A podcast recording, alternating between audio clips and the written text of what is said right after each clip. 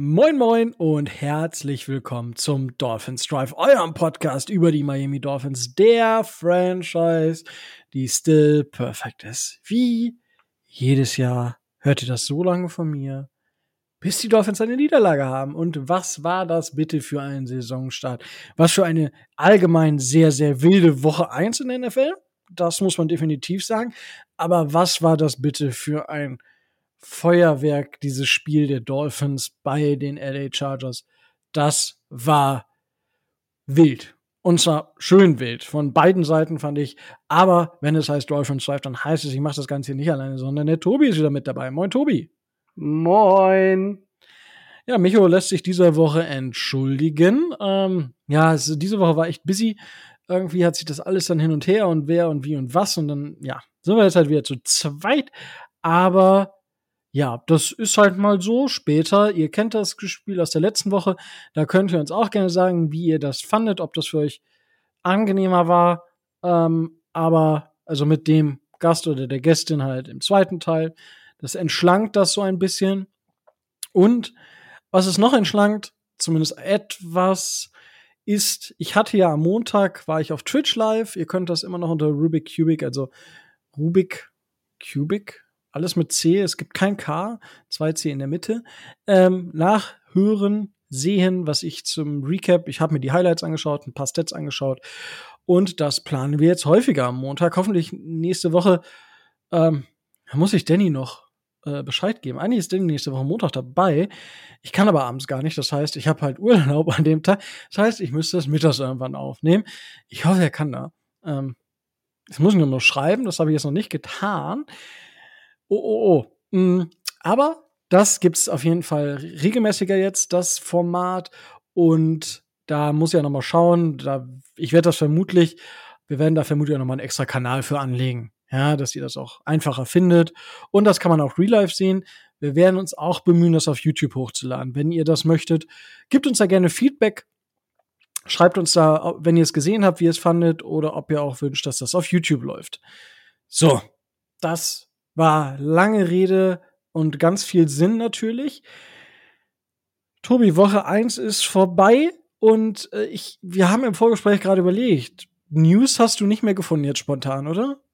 Also Dolphins-related News gibt's tatsächlich gar nicht. Liegt wahrscheinlich in erster Linie daran, dass äh, das Team Montag zurückgeflogen ist und äh, erst so langsam sich äh, wieder in die Vorbereitung macht. Genau, ich meine, die müssen ja dann schon fast wieder losfliegen, weil die spielen ja in Boston diese Woche. Und ja, wir werden jetzt, nur damit ihr das wisst, was passiert jetzt, wir werden erst in die Analyse des Spiels gehen und nach der Analyse des Spiels kommt das Roundup. Micho ist zwar nicht dabei, aber Micho, er hat euch letzte Woche versprochen, es gibt provokante Thesen und ich muss sagen, er hat mir fünf Sprüche mit Fragen die sind schon provokant gestellt. Also er hat das, was er gesagt hat, das hat er meiner Meinung nach versprochen. Ich dachte so, oh, huh, da will jemand die Welt brennen sehen. Aber Tobi weiß noch von nichts. Das ist das Schöne. Wir werden dazu aber nach der Analyse kommen.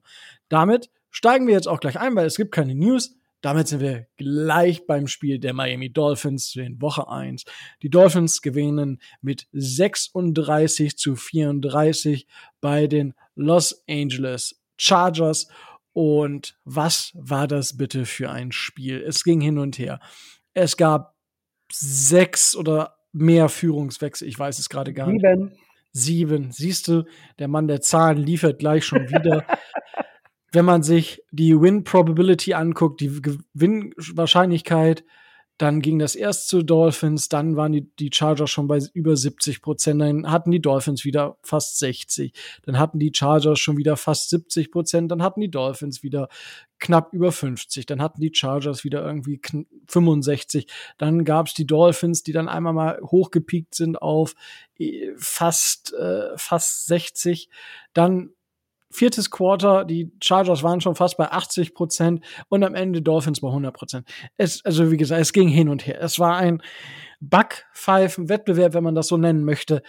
Aber bevor meine Zunge sich jetzt hier noch mehr überschlägt, Tobi, was sind deine Eindrücke vom ersten Spiel der Miami, Miami Dolphins ähm, in der Saison 2023?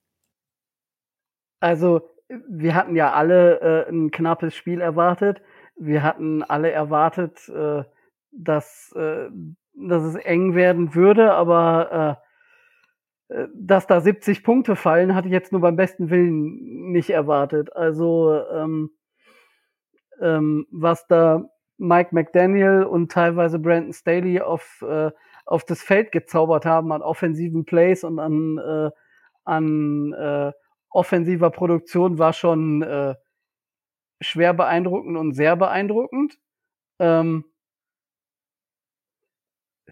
in Anführungszeichen rostiger Start äh, der Dolphins, was dann hinterher, was dann hinterher dazu geführt hat, dass man äh, immer so ein bisschen unzufrieden war, so nach dem Motto, ja, hätten sie mal nicht im ersten Drive zwei Fumbles gehabt, von denen sie einen an der, ich glaube, an der gegnerischen zwei abgegeben haben und hätten sie da gepunktet, dann hätte man vielleicht ein bisschen ein entspannteres Spiel gehabt. Ansonsten war es äh, Miami Dolphins Drama par excellence bis zur, äh, bis zur letzten Sekunde.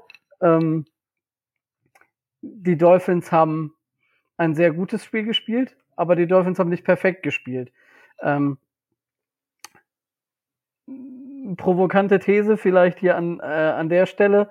Ähm, zwar hat Tua eine sehr gute Leistung gebracht, ähm, er hatte aber auch so seine, seine Schwachpunkte und ähm, mehr als das Tua das Spiel gewonnen hat, hat aus meiner Sicht äh, Justin Herbert das Spiel in, äh, in einer entscheidenden Situation für die Chargers im wahrsten Sinne des Wortes weggeworfen, aber dazu kommen wir, äh, dazu kommen wir gleich noch.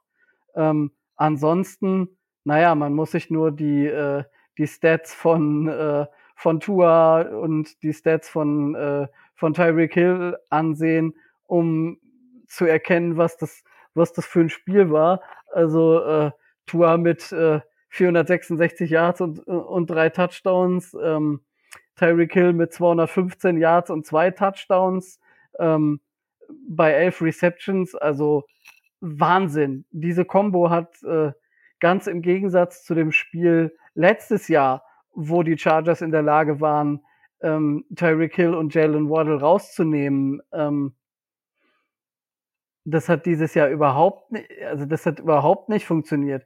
Du hattest immer äh, den Eindruck, dass ähm, die Dolphins zwar aufgrund der, äh, der, der, der Produktion der Chargers im Running Game ähm, mithalten mussten. Ich hatte aber auch immer den Eindruck, dass sie da mithalten können und dass sie jederzeit in der Lage sind, äh, nachzuziehen und äh, da Punkte aufs Board zu zimmern und Punkte aufs Board zu bringen.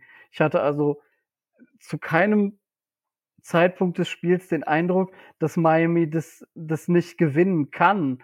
Und äh, als ich ein bisschen angefangen habe zu zweifeln, ähm, hat die Fangio, äh, die Fangio Defense das, äh, das ausgepackt, äh, was man von ihr vielleicht erwarten kann, wenn das Ganze sich alles verfestigt und implementiert. Ähm, man hat da gesehen an der einen oder anderen Stelle, es gab einen klaren Gameplan. Ähm, die Chargers sollten uns nicht durch die Luft, sondern auf den Boden schlagen. Also ähm, Justin Herbert hat man äh, hat man weitestgehend äh, hat man weitestgehend rausgenommen. Also 23 von 33 für 228 Yards und äh, ein Touchdown, ähm, ein Passer-Rating von unter von unter 100. Also ähm, da hat er auch schon viel bessere Spiele gemacht.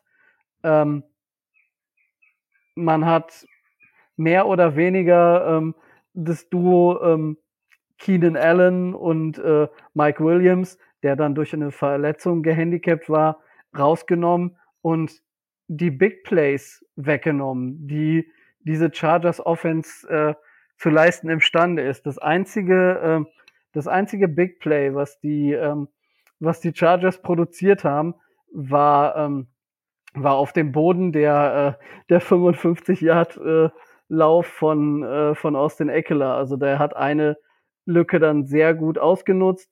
Äh, Eckler sowieso sehr aktiv und äh, fast nie zu bremsen. Joshua Kelly fast nie zu bremsen. Aber auch da hatte ich so den Eindruck, dass es, äh, in den Situationen, wo es dann wirklich drauf ankam, dass die Dolphins da nochmal in der Lage waren, auch in der Run-Defense ähm, eine Schippe draufzulegen und ähm, dass es da einige positive, äh, positive Erkenntnisse gab, dass es in der Defense aber auch einige Dinge gab, wo man sich Gedanken machen muss. Wie ich eben schon gesagt hatte, ähm, das Spiel war nicht perfekt. Dass äh, Xavier Howard drei Flaggen kassiert, ähm, ist bedenklich, weil ihm an der einen oder anderen Stelle einfach der, der Speed fehlt. Ähm, aber generell muss man sagen, ähm, wir haben die tiefen Dinger weggenommen. Die Coverage war relativ gut. Man hat einen Eindruck davon bekommen, wie Vic Fangio die Defense aufstellen möchte und wie das Ganze aussehen soll. Ähm, und wie gesagt, klar haben uns die äh, haben uns die Chargers auf dem Boden, ich weiß gar nicht, 200 schieß mich tot Yards äh, reingedrückt im äh, im Rushing, aber ähm, trotzdem ähm, war das war das in dem in der in der Gesamtheit so, dass äh, dass gerade auch ähm, über Tour und Tyreek Hill hinaus einige Spieler wirklich äh, positiv überrascht und geglänzt haben, wo man es nicht unbedingt erwarten konnte, beziehungsweise wo man es gar nicht für möglich gehalten hätte. Also das muss man schon sagen. Da gibt es einige stille Helden, die jetzt von der herausragenden Leistung von Tour und Tyreek Hill ein bisschen überdeckt werden, die aber auch äh, wahnsinnig gut gespielt haben. Das ist äh, an vielen Stellen interessant. Äh, der OC ist übrigens Kellen Moore. Braden Staley ist tatsächlich für die Defense zuständig bei den Chargers. Ähm, weil du hast am Anfang gesagt. Der, Head Coach und OC, ne? Ja, ja. DC. Die verwechselt. Ist der eine nicht der Head Coach? Staley ist der Head Coach und DC und Kellen Moore ist der OC. Ja, ja, genau. Ich hatte Head Coach und OC verwechselt. Ja, das, deswegen dachte nur, dass, das sage ich gerade noch, falls draußen Leute irritiert sind oder so wie ich es gemacht habe, die ähm, das Review der Jungs vom Blitztalk gehört und ihnen auf Twitter noch so ein paar Sachen geschrieben, äh, weil es war schon, es war schon krass. Ähm, ich würde gar nicht unbedingt, also wo, das, das finde ich gleich noch interessant, wo Justin Herbert das Spiel weggeworfen haben soll. Und Defenses, die von Vic Fangio tendieren dazu, eher anfällig zu sein gegen den Lauf. Aber auch nur deswegen, weil sie dir vieles sonst wegnehmen. Es gab da schon das ein oder andere Play, was ein bisschen länger war. Die 36 Yard Reception, ähm, der Yards After Catch, äh, mit den Yards After Catch, die 36 Yards ähm, von Keen Allen einmal und Austin Eckler hatte auch immer irgendwie über 30 Yards durch den Pass und dann die Yards After Catch. Das ist schon passiert, aber mh, mm, die Defenses stehen arg in der Kritik bei beiden. Ich glaube, beide Teams sind nicht so schlecht in der Defense, wie sie gemacht werden, weil Tobi, du hast es schon richtig gesagt, wir haben den halt viel im Passing Game weggenommen. Und Herbert hatte seine Probleme mit der Sideline, also Pässe an die äh, außerhalb der, der Numbers. Das war nicht so sein Spiel. Also, das war ein bisschen fraglich, muss ich gestehen. Aber ansonsten hat, hat Herbert auch ein solides Spiel gemacht. Es war definitiv nicht sein Bestes, aber es war okay. Das, was mich bei den Chargers offensiv, was man gesehen hat, die, den Einfluss von Kellen Moore, ist einfach die verschiedenen Looks im, im Laufspiel. Und dass sie halt nicht die Titans gegen Edge Defender unbedingt laufen lassen, sondern tatsächlich in die andere Richtung swingen und also quasi die Titans rüberbringen und nicht die Swing Tackle und so weiter und so fort. Super, super spannend. Und das ja, war zum Teil sehr, sehr effektiv. Ich meine, die, die Chargers mit ihrer Lauf, mit ihrem Lauf waren super effektiv. Und du hast es angesprochen, man hatte schon immer so das Gefühl, wir können noch einen nachlegen. Und das ist der Unterschied zwischen einer effektiven Offense, die die Chargers definitiv hatten, und einer explosiven Offense, die wir hatten. Ja, weil unser Laufspiel war nicht, das war besser, aber es war nicht super effektiv. Wir hatten einige Runs, die nicht gut waren, einige waren gut und einer hat mich besonders geärgert, das war der über Isukanma, wenn der Junge etwas geduldiger ist. Ja, das ist halt, der ist Das ist quasi sein Rookie-Year, weil er hat letztes Jahr eigentlich faktisch nicht wirklich gespielt. Das, das Play, bevor wir den Fumble haben, da läuft er über außen, Smythe ist vor ihm und er muss nur darauf warten, in welche Richtung Smythe blockt und nimmt dann die andere Richtung. Dadurch, dass er sein Tempo aufnimmt, durch die Mitte zieht, wird er von dem, von dem ersten Verteidiger berührt. Dann hat Bosa genug Zeit, um das Gap zu schließen und ihm zu Fall zu bringen. Super ärgerlich. Das wäre ein Touchdown gewesen. Aber und im nächsten Spielzug verlieren wir halt den Ball. Ähm, wegen einem schlechten Snap, wegen schlechter Kommunikation zwischen Tour und ähm, unserem Center. Ähm, das ja war definitiv definitiv schwierig, aber insgesamt muss man sagen, dass Mike McDaniel da wirklich was aus dem Hut gezaubert hat. Eine Geschichte, die mir aufgefallen ist, ähm, als ich dann nach dem Spiel irgendwann auf die Snap-Counts geschaut habe, da sind mir zwei Sachen aufgefallen. Ich habe ja auch in dem Livestream schon gesagt, die eine war Defense und da ist es so, dass Deshaun Elliott äh, alle Snaps, defensiven Snaps oder fast alle defensiven Snaps auf jeden Fall gespielt hat. Und Brandon Jones hat zwei defensive Snaps gespielt. Das ist auf jeden Fall was, was man beobachten sollte und wo wir jetzt gespannt sein dürfen, wie das weitergeht, ob Brandon Jones in einer Defense von Vic Fangio vielleicht nicht der optimale Spieler ist. Wir hatten ja aus dem Camp auch so ein bisschen gehört, na, Safeties, weil wir waren ja eigentlich recht positiv bei den Safeties. Aus dem Camp kam aber so ein bisschen die, das Feedback, so, ja, man ist nicht so ganz zufrieden. Ich habe es nicht verstanden. Man sieht jetzt so ein bisschen, offensichtlich ist Brand Jones vielleicht nicht der Spieler, den man dort haben möchte. Ähm, ein Thema, was ich ähm, jetzt noch sagen will, ist, dass die Dolphins aus dem Spiel gegen die Chargers gelernt haben und etwas komplett anderes gemacht haben. Und zwar haben die Dolphins letztes Jahr viel mit Jet Sweep gearbeitet. Was heißt das? Ein Spieler läuft von der rechten Seite zum Beispiel auf die linke Seite oder umgekehrt. Also man durchläuft sozusagen die komplette Offense, also komplett einmal an der Line vorbei. Das gibt der Defense die Möglichkeit, sich zu besprechen oder halt zumindest kommunikativ ähm, sich auszutauschen. Das hat Mike McDaniel diese Woche ein bisschen anders gemacht. Er hat Tyreek Hill so oft in Motion und auch andere Spieler so oft in Motion. Die, Dol äh, die Dolphins hatten die zweitmeiste Pre-Snap-Motion. Ich glaube, wer war nur noch höher? Waren es die 49ers? Äh, ich glaube. Ich bin mir nicht hundertprozentig sicher. Es können äh, die, die Patriots, glaube ich. Ich meine, ich nee. hätte, nee, nee, meine, ich hätte das gelesen, dass die bis auf einen, bis die auf äh, Quatsch, das war andere Statistik, anderes Ding. Ra Raiders hätte ich jetzt noch, aber ich weiß es nicht. Wie gesagt, aber auf jeden Fall waren die Dolphins auf Platz 2. Never mind, who, wer auf Platz 1 ist. So. Jetzt ist es so, der Hill ist auf so viele verschiedene Arten in Motion gegangen. Von innen nach außen, von außen leicht nach innen. Er ist aber auf der gleichen Seite geblieben. Und das gibt dieser Defense nicht die Möglichkeit, sich darauf zu ähm, einzustellen da bin ich jetzt als kleinen Vorgriff super gespannt auf das, auf die nächste Woche, weil da wartet Bill Belichick, der sich das Spiel jetzt angucken wird, und da bin ich gespannt, ob der Antworten findet.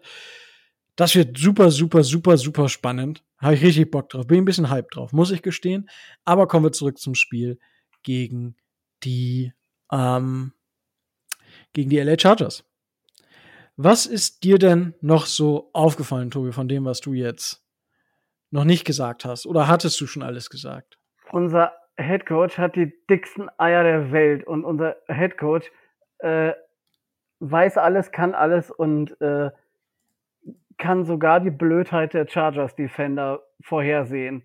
Also, ähm, dass wir den letzten Drive vor der, vor der Halbzeit bei, ich glaube, boah, lass mich, lass mich überlegen. Ich meine, neun, 19 Sekunden auf der Uhr oder äh, nee, neun Sekunden auf der Uhr oder wie viel da noch, äh, wie viel da noch nach dem Ding drauf waren, dass wir da, dass wir das ausspielen oder dass wir da, dass wir da noch was probieren. Also das ist schon, äh, das war schon extrem bemerkenswert, ähm, dass dann ähm, JC Jackson auch noch so blöde ist und äh, den Dolphins quasi äh, drei Punkte schenkt, war umso äh, war umso bemerkenswerter. Also ähm, klar, den, den einen Pass, den Tour, den Tour dann auf äh, auf Waddle anbringt, äh, dass sie dann quasi fast an der Mittellinie stehen und dann äh versuchen eine Hail Mary und dann gucken wir mal.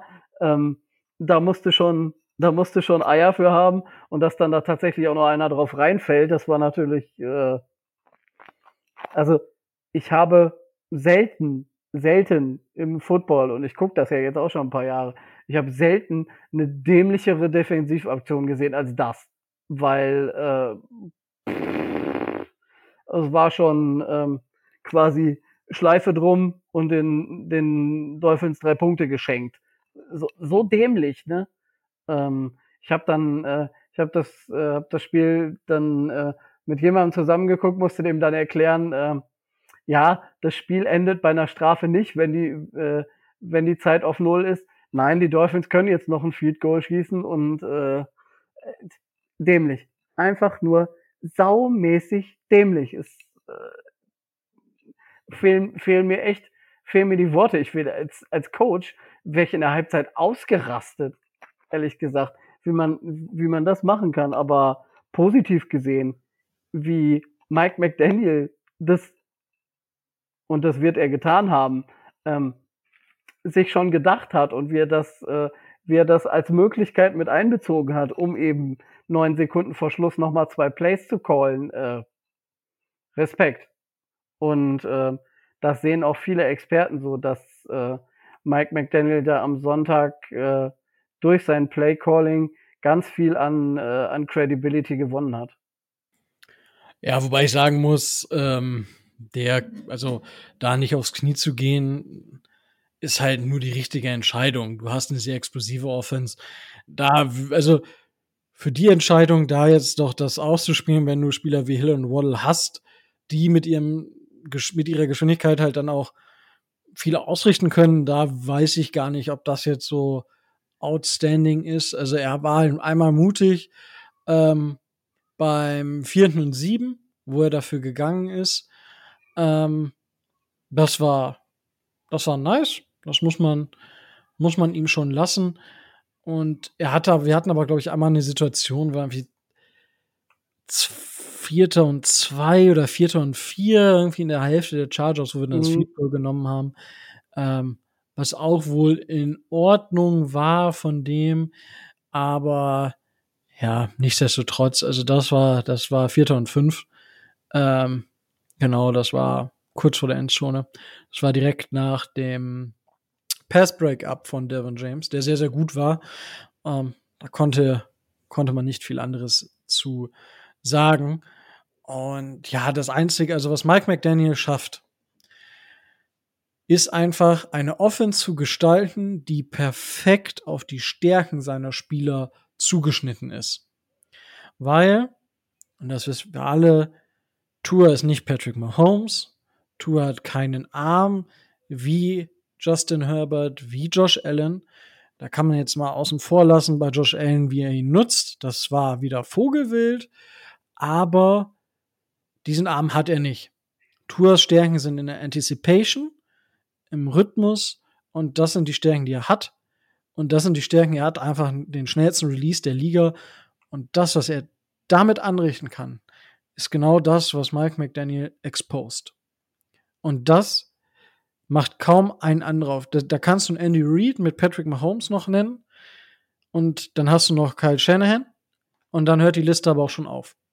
Also er ist einfach ein Top 3 viele Dolphins-Fans und der ein oder andere Experte, unter anderem Adrian Franke, ähm, haben ihn ja auch dann momentan zum besten Playcaller gekürt, aktuell in der NFL. Und das ist einfach stark gewesen.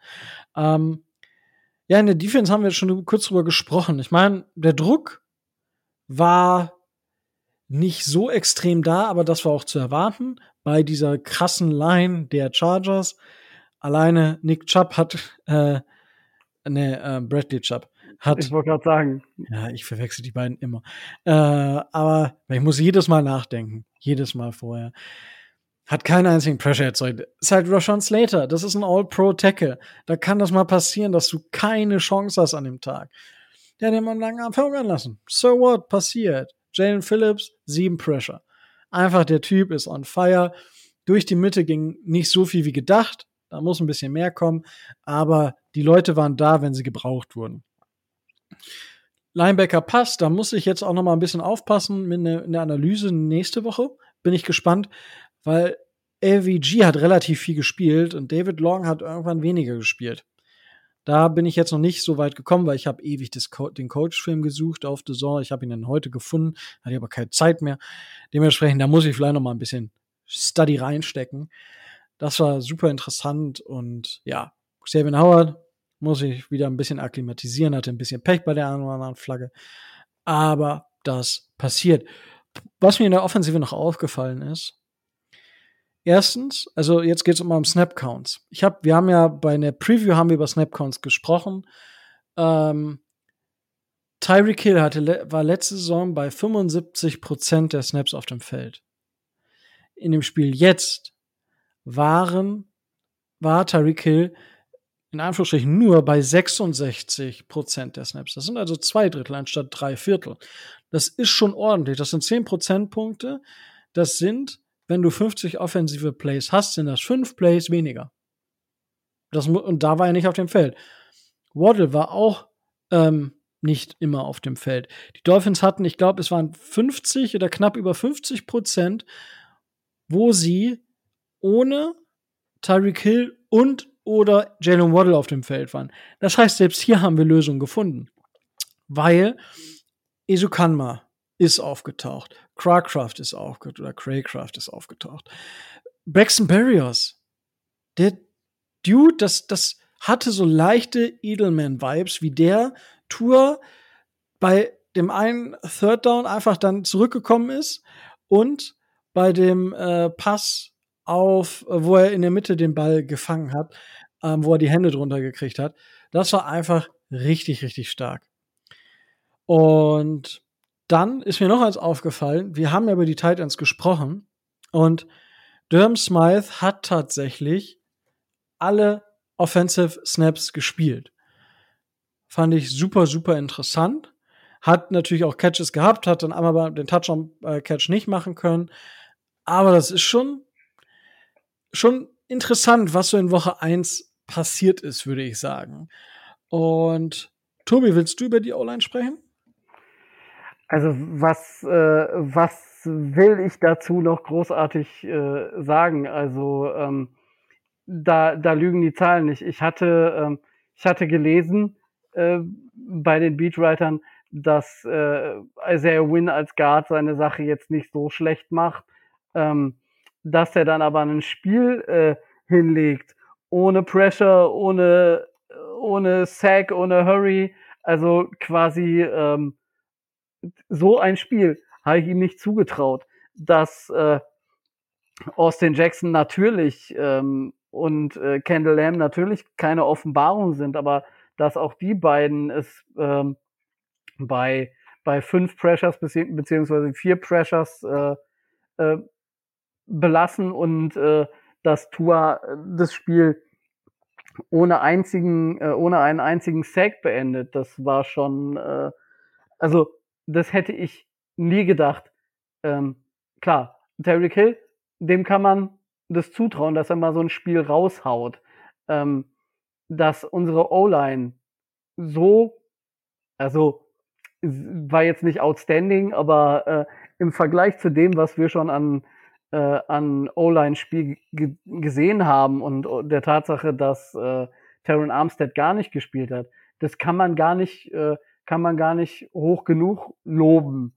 Äh, die Tatsache, dass äh, Braxton Barrios äh, zwei ganz wichtige Catches hatte und äh, tatsächlich nicht nur bei den Special Teams eine Waffe zu sein scheint äh, und dass da auch die, äh, die Connection mit Tua so gut ist, dass äh, River Craycraft äh, ein Faktor in der Offense ist, ähm, dass äh, unser Tight End Spiel auch mit äh, 8 Millionen äh, Salary Cap weniger ähm, nicht gerade das Schlechteste ist. Also das waren offensive Erkenntnisse, die haben mich äh, tatsächlich sogar gefreut. Also die haben mich sehr gefreut.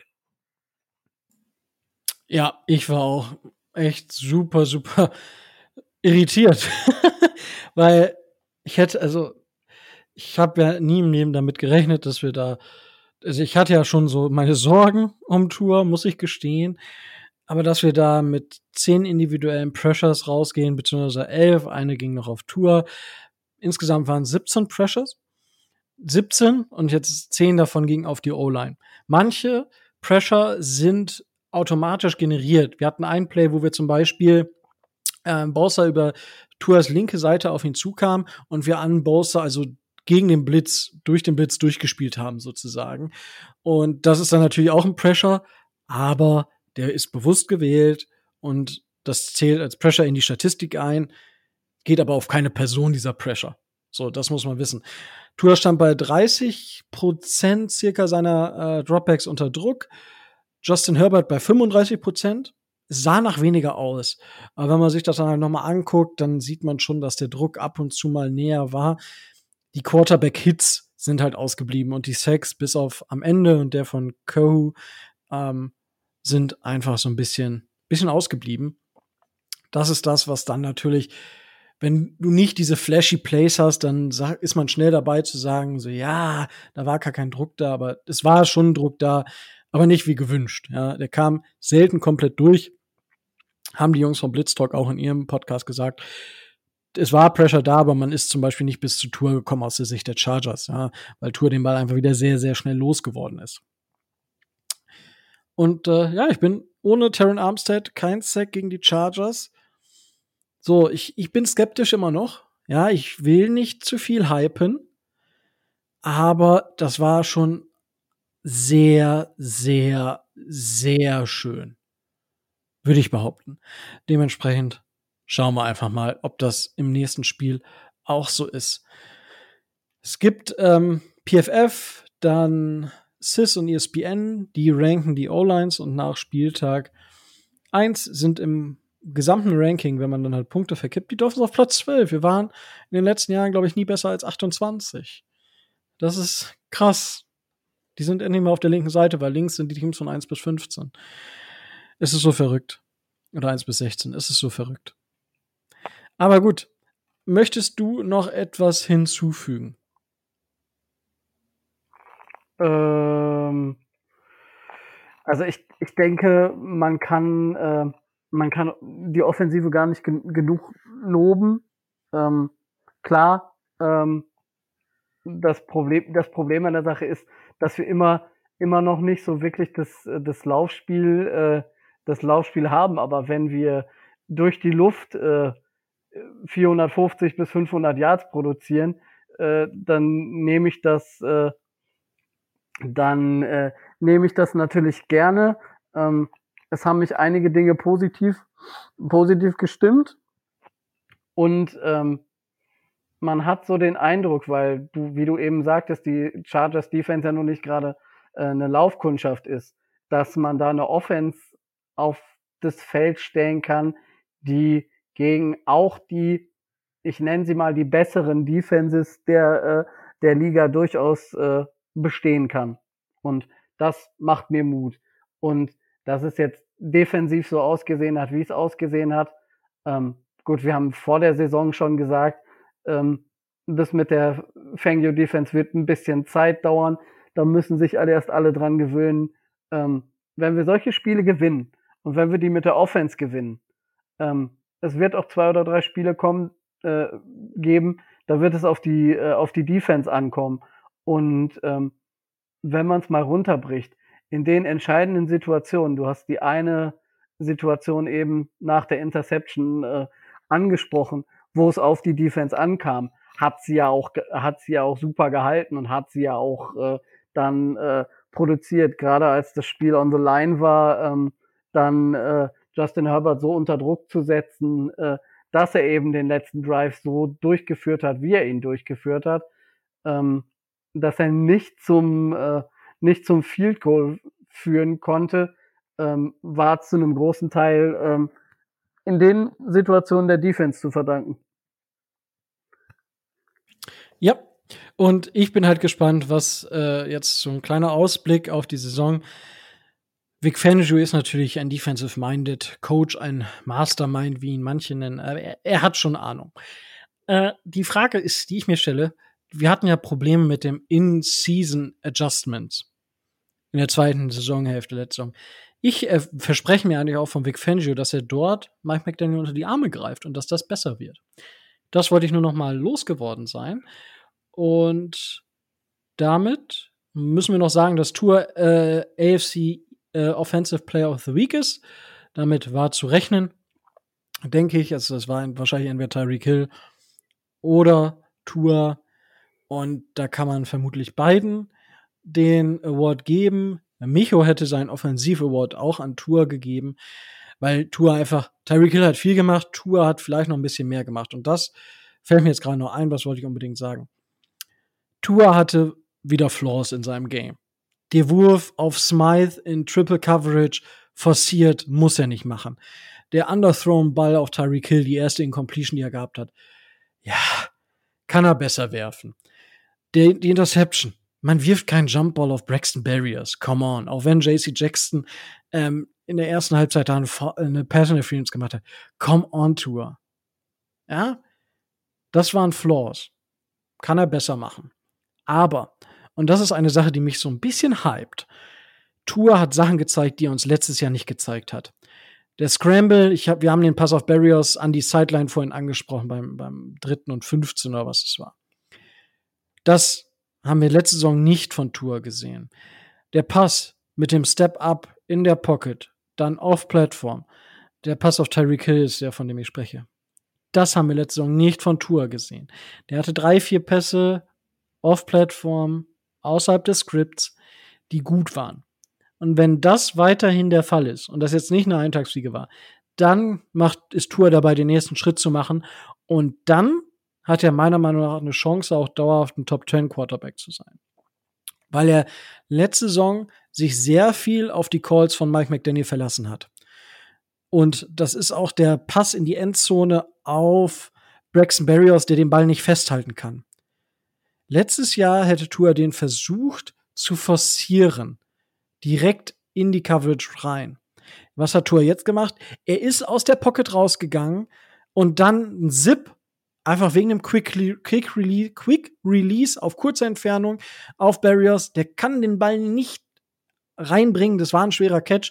Der Ball musste aber so kommen, weil Verteidiger waren drumrum. Das ist etwas, was wir letzte Saison nicht auf diesem Niveau von Tour gesehen haben. Das hypt mich ein bisschen. Da bin ich gespannt, ob es das in den nächsten Spielen auch gibt. Michos defensiver Spieler des Spiels und wahrscheinlich sehr eher noch ist Kader Kohu. Finde ich super spannend, einfach aufgrund der Stat Sache, dass er seinen Job wirklich gut hat, gemacht hat in Coverage. Er war fast unser Nummer 1 Corner in dem Spiel. Einfach, er schreibt diese Geschichte weiter und sein Blitz bei Dritter und einem, wo der Playcall interessant war von den Chargers. Ich wäre gelaufen, aber gut, ist halt so. Er hat den Sack gebracht gegen ähm, Justin Herbert. Genial. Tobi, welches wäre denn dein Player of the Game? Defensiv. Also, wie du möchtest. Du kannst auch einfach einen generell nennen. Also, äh, klar, klar ist äh, offensichtlich, dass es eigentlich, ähm, dass es eigentlich ähm, Tour oder ähm, Tour oder Tyreek Hill werden müssen. Ähm, ich gehe aber einen anderen Weg. Ich habe das ja eben, äh, habe das ja eben schon schon erläutert. Also ich hatte aus irgendeiner aus irgendeiner Laune heraus gehofft, dass äh, Isaiah Wynn so ein Spiel zeigen kann.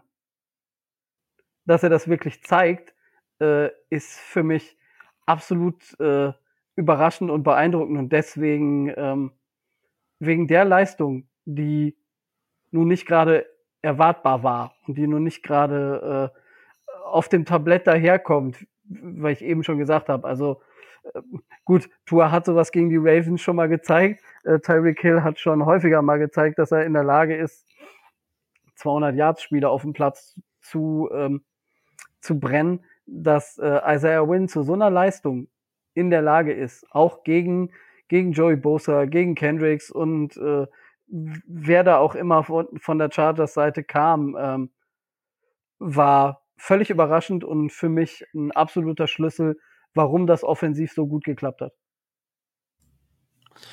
Wunderbar. Ja, mal ich, ich gehe jetzt nicht mit dem Player, auch wenn es Player of the Game heißt. Ich gehe mit Mike McDaniel einfach puh, wild. Einfach was der Mann kann. Richtig, richtig stark. Und äh, ich bin gespannt, wie die nächsten Wochen so aussehen. Das war das Review zum Spiel gegen die LA Chargers. Und jetzt kommen wir zum Roundup. Und es gibt eines, eine dieser, dieser Punkte ist, ähm, die Micho geschrieben hat, da geht es nicht um die Jets. Wir werden ihn aber um die Jets drehen lassen. Und Jets erobern die Hölle der AFC East und verlieren trotzdem. Ist das das Ende der Bills-Dominanz? Das ist die Frage von äh, Micho. Ich bin da noch etwas zögerlich. Äh, ich bin skeptisch bei Josh Allen. Das habe ich gesagt zum Anfang der Saison und er gibt mir im ersten Spiel recht. Es ist eine alte Version von Josh Allen, die wir gesehen haben. Ja, da war er wieder der All or Nothing. Kann er besser, aber wir werden diese Saison sehen, ob der Effekt von Brian Dable wirklich so groß war oder was da Phase ist. Aber der Elefant im Raum, Tobi, so hast du es ja beschrieben im, im Vorgespräch, der Achillessehnenriss und damit das Saisonende von Aaron Rodgers bei den Jets. Es, es tut mir so leid für die Jets. Es ist so ein bisschen self-fulfilling prophecy, weil auch in den USA, man hört ja auch selbst von den Jets-Fans, ja, man ist cursed und nie können wir was Gutes haben. Es ist so ein bisschen self-fulfilling prophecy, aber es, es, also der Hype war da und nach vier Spielzügen war das Ding halt gegessen. Also die Saison ist eigentlich vorbei je nachdem, wen sie jetzt noch bekommen können als, als Quarterback, weil ich denke nicht, dass die Saison mit Zach Wilson komplett spielen werden. Vielleicht ist das erste oder zweite Spiel und dann mal schauen. Aber ja, ist die Saison oder Tobi, wie, wie siehst du die Situation rund um die Jets? Mhm. Sie werden, äh, sie werden vielleicht einen Quarterback finden, der ihnen eine größere Chance gibt, in die Playoffs zu kommen, als äh, das Zach Wilson ihnen verspricht. Äh, sie werden aber auf keinen Fall jemanden finden, äh, der ihnen das an den an Saisonzielen ermöglichen kann, was Aaron Rodgers tut. Und was nach der Saison passiert, ähm, steht in den Sternen. Äh, schon alleine rein von den äh, von der finanziellen Geschichte her. Das Schlimmste, was den Jets passieren kann, ist, dass Rogers nicht mehr zurückkommt. Da muss der retiren. Ähm, das war damals bei Andrew Luck bei den Colts ja auch so. Da bleibt der Vertrag bestehen und äh, die Jets zahlen trotzdem sich dumm und dämlich. Den Vertrag auflösen mit dem Dead Cap, den der mit sich rumträgt, ist keine Option. Das heißt quasi, ähm, die Jets müssen mehr denn je, gerade auch jetzt in der Situation, hoffen, dass Rogers in irgendeiner Art und Weise, wie auch immer, spielfähig zurückkommt. Aber ähm, dieser All-In-Move, dass sie alles auf Rogers gesetzt haben, fliegt ihnen jetzt nach, äh, nach vier Spielzügen um die Ohren. Weil, wie gesagt, sie wollten das Fenster nutzen, was sie in der, äh, was sie mit der starken Defense haben. Ähm, das haben sie vielleicht noch ein Jahr lang, nehme ich mal an. Keiner kann mir heute sagen, ähm, ob Rogers zurückkommt, wie Rogers zurückkommt und in welcher Verfassung er sein wird. Ähm, dieser All-In-Move ist aus äh, Schicksalsgründen, mag man es nennen, krachend gescheitert. Aber ich sag dir ganz, ich sag dir ganz, im, ganz im Ernst, als, äh, als jemand, der der vor der Saison in, in diesem AFC East Roundtable, als ich zu meiner Meinung zu den Jets gefragt wurde, gesagt, das gesagt habe. Wir haben das im Dolphins Drive als, äh, als Risiko gesehen. Du kannst nicht ähm, ein Investment wie, ähm, wie Aaron Rodgers und du kannst nicht so einen All-In-Move gehen, mit der Protection, die, die der vor sich hat. Dass das passieren kann bei der durchschnittlichen äh, O-Line das war allen klar. Es tut mir in der Seele weh, dass, äh, dass wir mit den Befürchtungen schon nach vier, äh, schon nach vier Snaps recht hatten. Aber ähm, meiner Meinung nach, bevor jetzt sich die Jets überlegen, wen sie da als Nachfolger holen, ob es nur Andy Dalton ist oder ähm, Brissett oder wer auch immer äh, da jetzt auf, ähm, äh, auf Aaron Rodgers folgt. Denn äh, mit Zach Wilson, das haben sie letztes Jahr gesehen, können sie nicht, äh, können sie ihre Ziele nicht erreichen. Ähm, der muss ja mit der gleichen O-Line spielen. Der muss mit der gleichen miserablen Protection spielen, äh, die Aaron Rodgers spielt.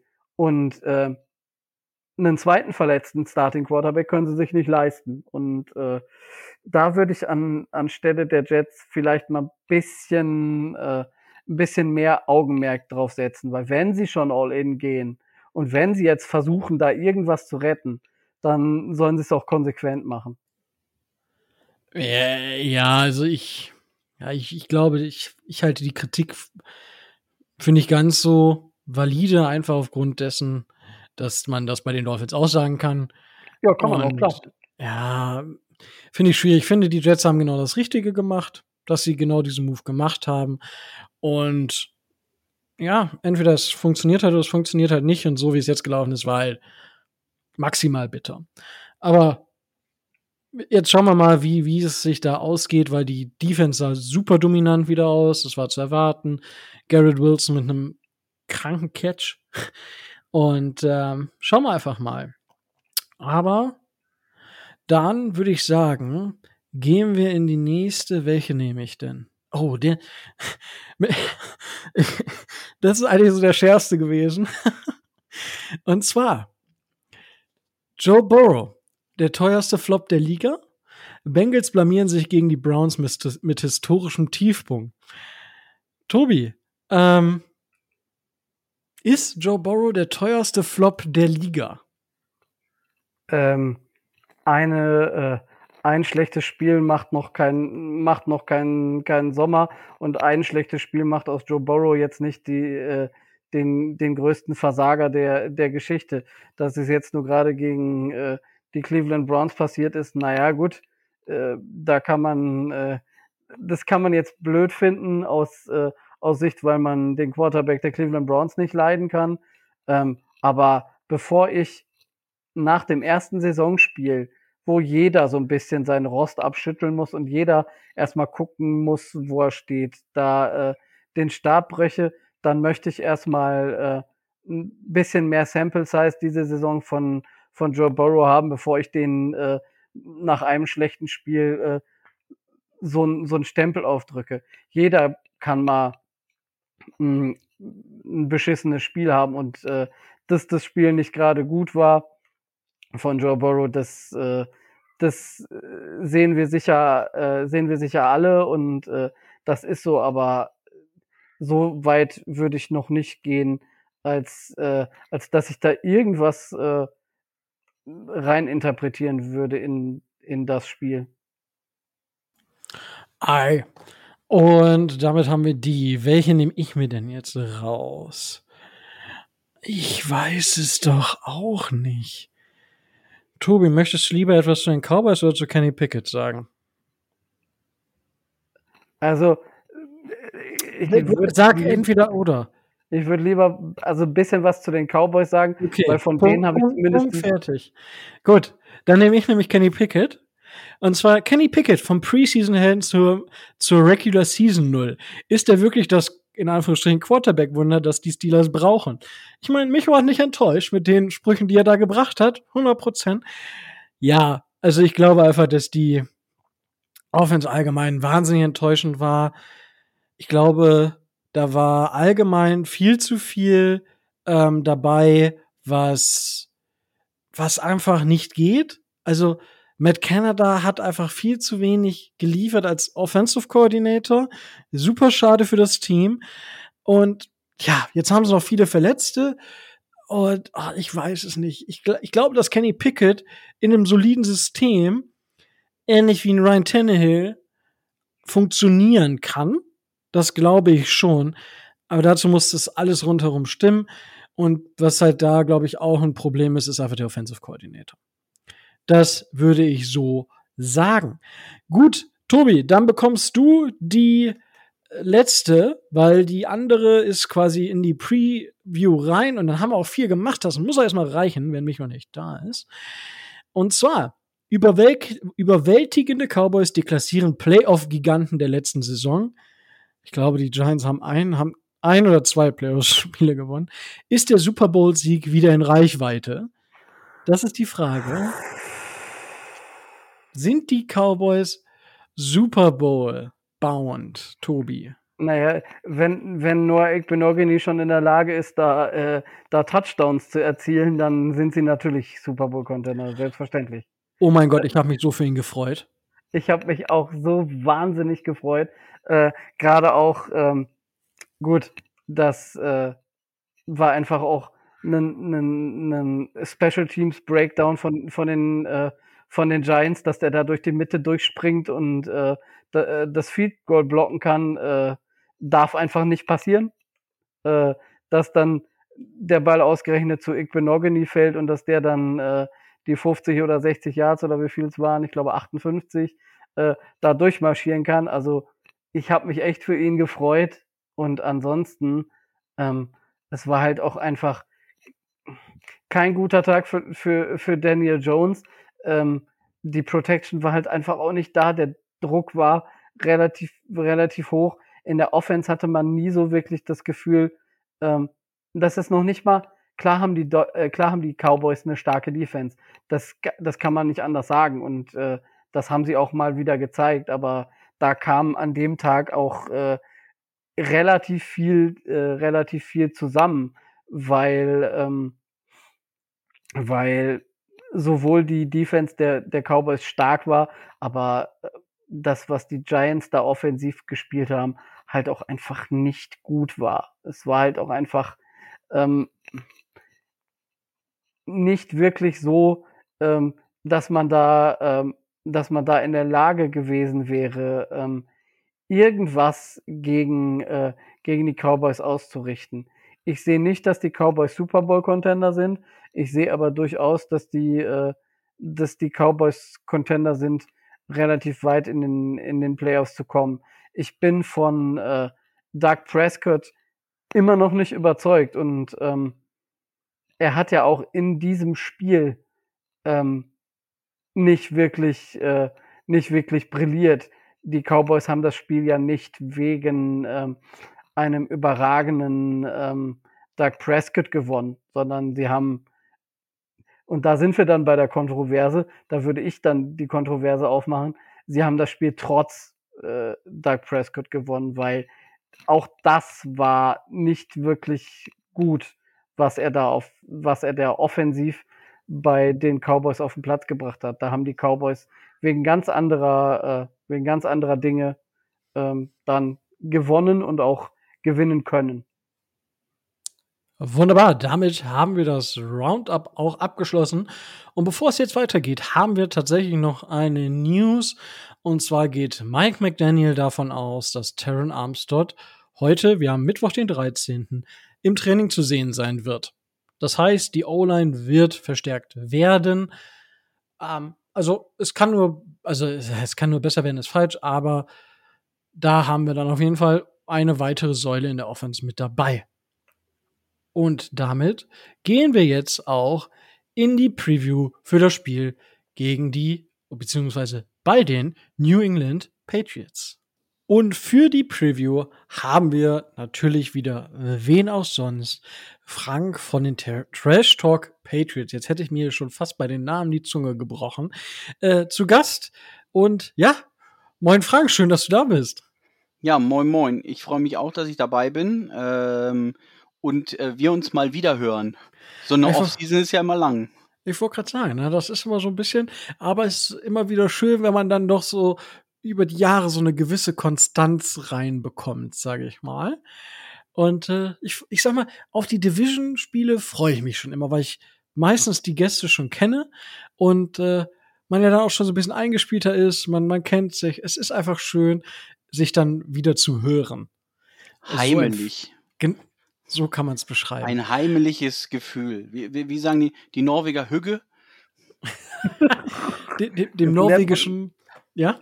Lernen wir, auch Nor lernen wir jetzt hier auch Norwegisch. Das ist großartig. Nee, das war doch mal so ein, so ein, so ein äh, nein, ich will nicht Slang ist das falsche Wort, aber ähm, auch im Deutschen, das was Hügge ist. Also H-Y-G-G-E, glaube ich, Hügge. Kann sein. Ähm, das, äh, wenn, wenn man sich wohlfühlt und sonst wie. Von daher, ja, ich habe euch auch vermisst, wie gesagt. Ähm, wir haben ja manchmal auch in der Offseason äh, also mehrere Sachen gemacht im Sinne von Draft und, und, und solche Spielchen. Ähm, das war etwas ruhiger diese Saison. Ähm, aber umso schöner, dass wir uns wieder haben. So nämlich. Und ich habe gerade schon die Trash Talk Patriots in den Mund genommen. Die Zuhörenden, die schon seit einem Jahr oder die letzte Saison verfolgt haben, wissen, worum es sich handelt. Aber euer Podcast ist ja jetzt etwas älter als ein Jahr, das haben wir gerade schon festgestellt. Ähm, ja, erzähl doch noch mal ein bisschen. Was, was sind die Trash Talk Patriots?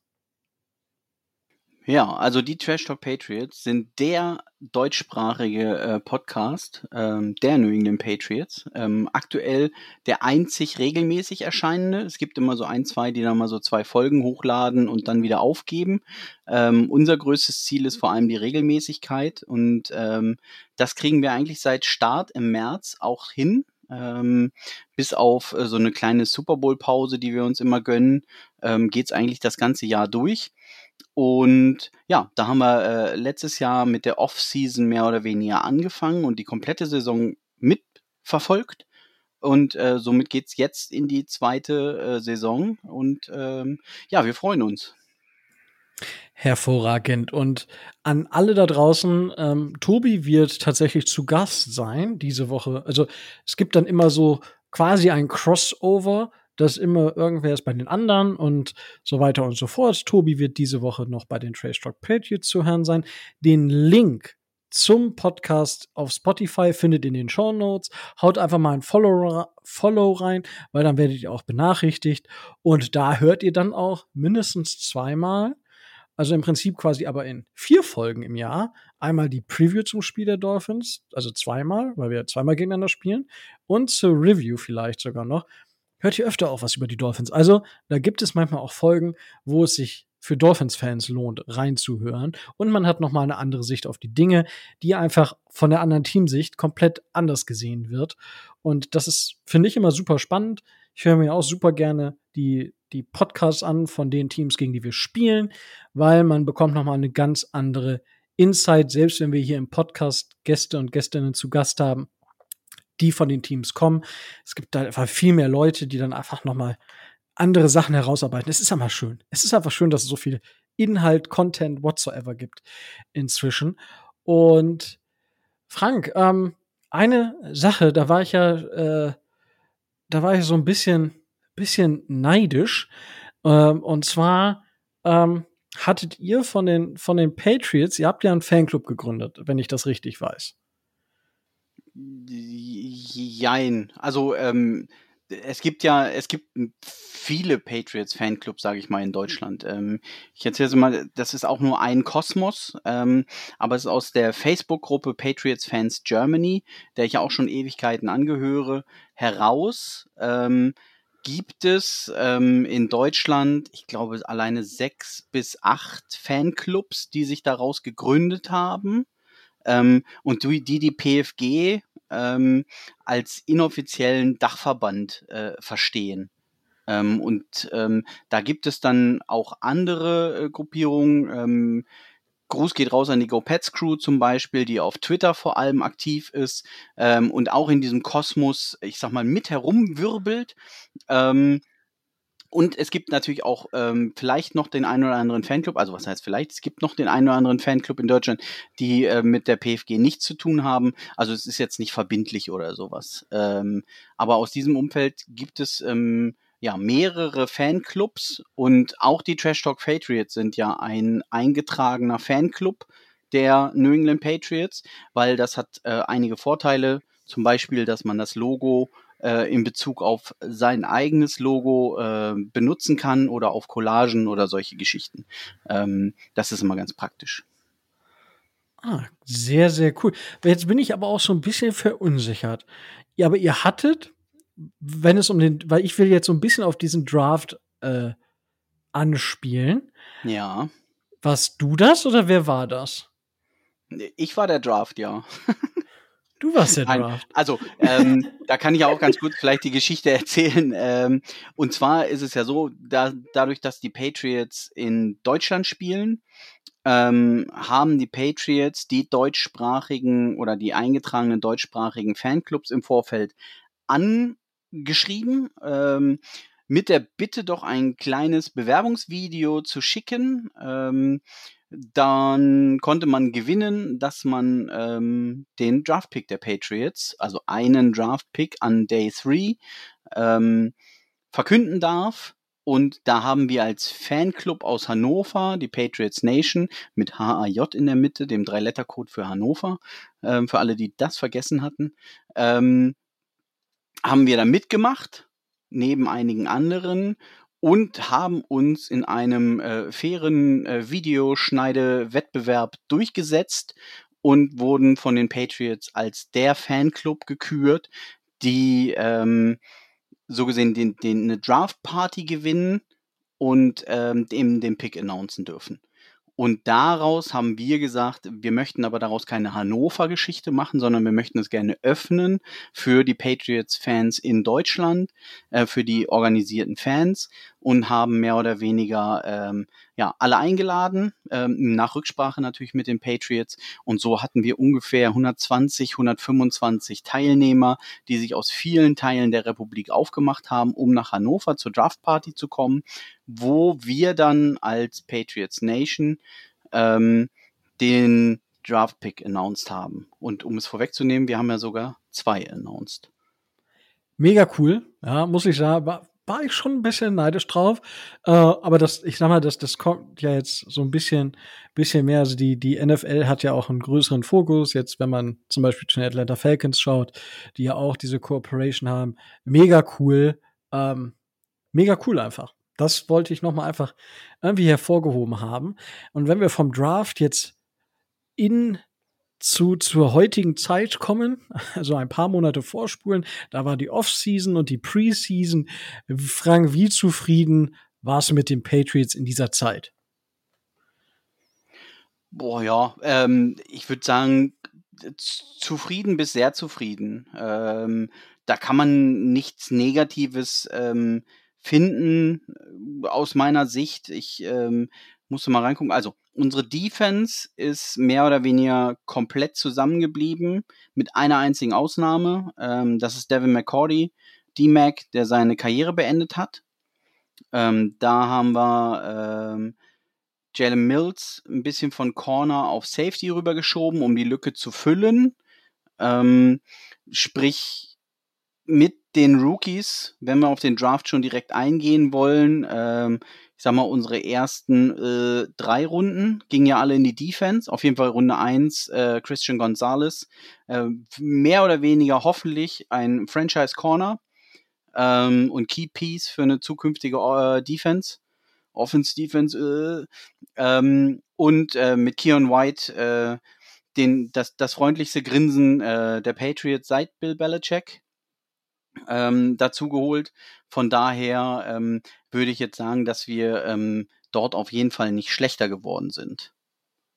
Und in der Offense, ja gut, da gab es halt, ähm, ich sag mal, den Zugang mit äh, Mike Gesicki von euch, womit wir den Abgang von, und jetzt müsst ihr mir ganz kurz helfen, weil der Name einfach weg ist, ähm, der ich, von den Titans gekommen war und sich nie durchsetzen konnte, was ich, immer noch nicht seine Schuld war. Ich, ich komme gerade auch nicht. Ich komme, ich habe gerade nur Hunter Henry im Kopf, aber der ist noch bei. Genau, der ist noch da. Ähm, John Smith. John Smith, ja. genau den haben wir gesucht. Deswegen sind wir zu dritt, ähm, damit, wenn zwei es nicht wissen, der dritte es rein äh, posaunen kann. Ähm, also John Smith weg, sehr schade, weil ich finde, dass er nie die Chance hatte zu zeigen und äh, was er kann, ähm, denn er kann eine Menge. Aber ich würde sagen, mit Mike Gesicki, ähm, den ihr ja gut kennt, gleichwertig ersetzt, sodass wir immer noch ähm, eine Double Tight End Offense hinkriegen könnten.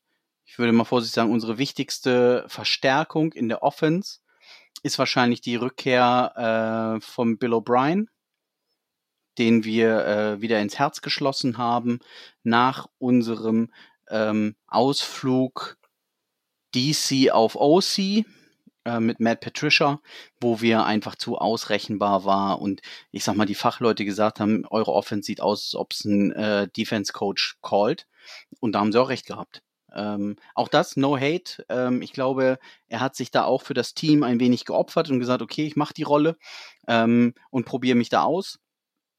Ähm, aber das Experiment ist halt einfach gescheitert und deswegen sind wir froh, dass wir Bill O'Brien wieder haben, der ja als, äh, ich sag mal, ein Offensive Genius gilt.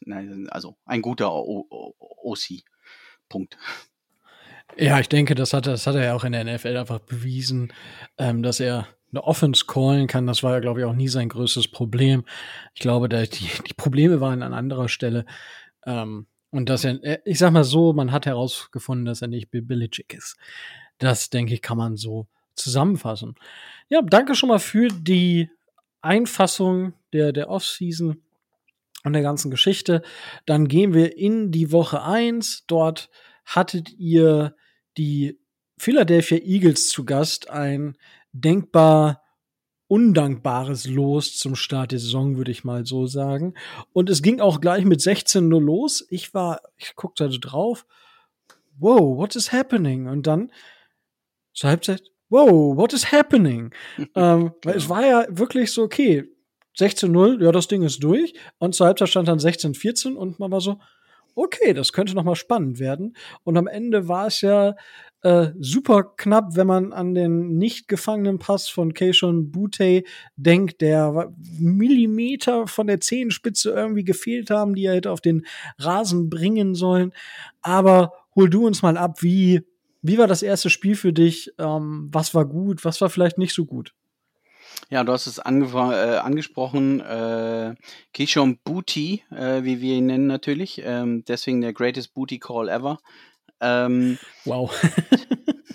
es war halt Toe Drag Dreck. Ähm, er hat ihn leider nicht ganz runtergekriegt, ähm, was ähm, am Ende des Tages mit den Sieg gekostet hat. Ne? Also von daher hast du es ja richtig äh, gesagt. Ähm, wir sind rabenschwarz gestartet, auch mit der Interception von Mac ähm, ziemlich zu Beginn. Ähm, dann den zwei schnellen Touchdowns, äh, wo man dachte, okay, da ist es. Der klare Favorit auf die NFC-Krone, ähm, Super Bowl, äh, also auf jeden Fall Finalist, äh, äh, Favorit, das Wort habe ich gesucht. Ähm, gegen ein Team, was sich finden muss. Ähm, in seinem Charakter, in seiner Spielart ähm, und da werden wir einfach vorgeführt. Das ist einfach gerade nicht unsere Liga, vor allem wenn man bedenkt, dass unsere beiden äh, Starting Guards mit Cold Strange, unser First Round Pick aus dem letzten Jahr und Michael Onvenu, ähm, einem ja, All-Pro Guard, ähm, die ausgefallen sind, mehr oder weniger die ganze Preseason schon ähm, ja, sogar mehr als weniger. Und ähm, es dann hieß, wir gucken mal, ob es für Woche 1 reicht. Und es hat nicht gereicht, als sie dann beide out waren.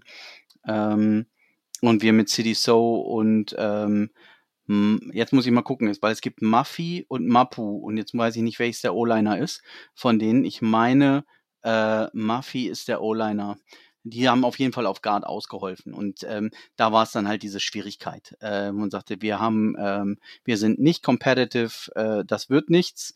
Ähm, doof, dass wir überhaupt aufbleiben. Wir müssen alle Montag früh raus. Äh, war schade. Vielleicht sollten wir lieber ins Bett gehen. Und dann, äh, ja, ging das zweite Viertel los und auf einmal ähm, war es genau umgekehrt. Ne? Also, dass wir die Eagles mehr oder weniger an die Wand gespielt haben. Und das meine ich jetzt irgendwie nicht, dass wir, äh, ja, wie gesagt, alles in Grund und Boden spielen, aber von den Jahrzahlen, sonst was, alle Statistiken ähm, waren noch schlechter als äh, die Patriots im ersten Viertel. Und das zusammen hat dann ein ausgeglichenes Spiel ergeben.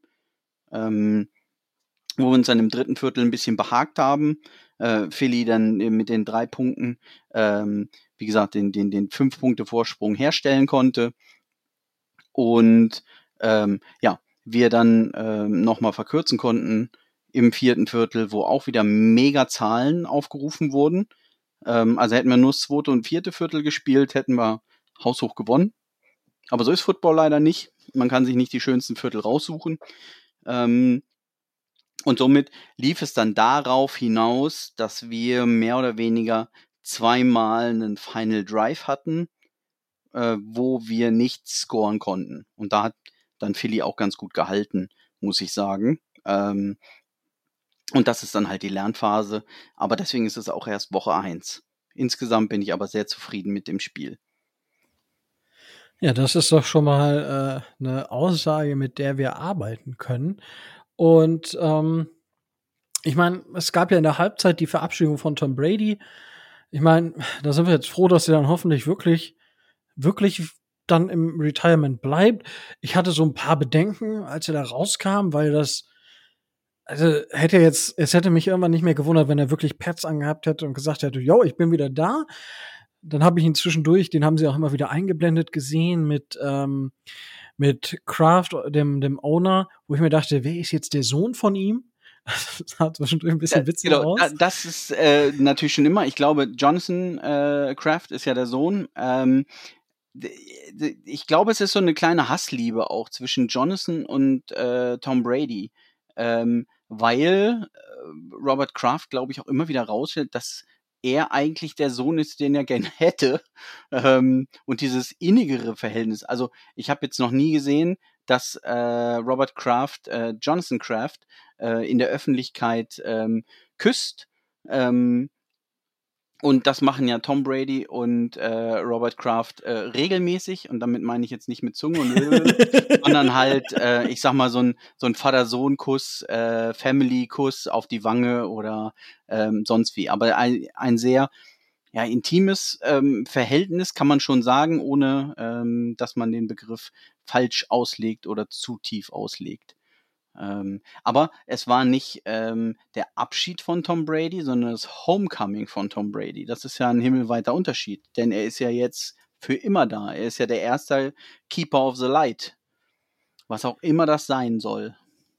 Oh, den oh, Vertrag okay. hat er unterschrieben. Also äh, kurz zur Erzählung: ähm, Wir haben ja dieses äh, äh den Leuchtturm am, am Stadion, äh, das Lighthouse. Ähm, und das wurde ja im Sommer oder in den letzten anderthalb Jahren das Nordende renoviert und äh, eben diese, diese riesengroße halbrunde äh, Leinwand davor ähm, geballert. Ähm, und eben auch der, der Leuchtturm vergrößert, äh, verschönert, ich glaube sogar verhört, ähm, also erhöht ist das richtige Wort. Ähm, und jetzt kann man da oben auch rein und äh, hat man so einen 360-Grad-Blick ähm, auf die New England Region. Ich sag mal, man kann bis Boston gucken, man kann bis Provincetown gucken, ähm, man kann bis weiß ich nicht wohin gucken, äh, wenn schönes Wetter ist, was jetzt nicht so häufig ist, äh, gerade während der Football-Saison. Und eben in diesem Leuchtturm ist er jetzt der erste Hüter des Lichts oder erste und einzige Hüter des Lichts. Und ähm, ja, ähm, gleichzeitig wurde ja bekannt gegeben, dass er am 12.06. nächstes Jahr ähm, in die äh, Patriots Hall of Fame aufgenommen wird und das ist halt die schnellste Möglichkeit. Ich glaube, sonst musste man drei Jahre warten.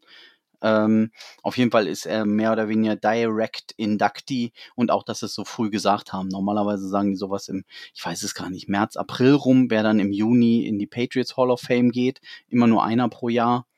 Ähm, und da haben sie direkt bekannt gegeben, dass er halt dann in die äh, Hall of Fame geht. Der Patriots, immer dazu gesagt. Ja, äh, interessant und ja, gut, ich denke, das war ja quasi abzusehen, dass er in der Hall of Fame der, der Patriots landet.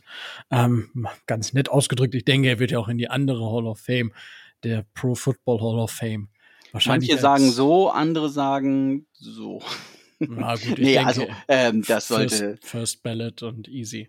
Ja, also da hieß es ja auch mehr oder weniger, dass überlegt wird, ob er immediate Inductee ist, also dass er diese, diese Pflichtzeit nicht warten muss, wegen Goat halt, ähm, um ihn hervorzuheben. Dazu konnte sich die NFL jetzt noch nicht durchringen. Ähm, mal sehen, wie es dann ist ähm, im nächsten Sommer. Ob er vielleicht auch direkt in die Hall of Fame geht. Also ohne dass ich das jetzt erwarte, ähm, oder mir erhoffe oder sonst wie. Also da kann er von mir aus genauso warten wie alle anderen.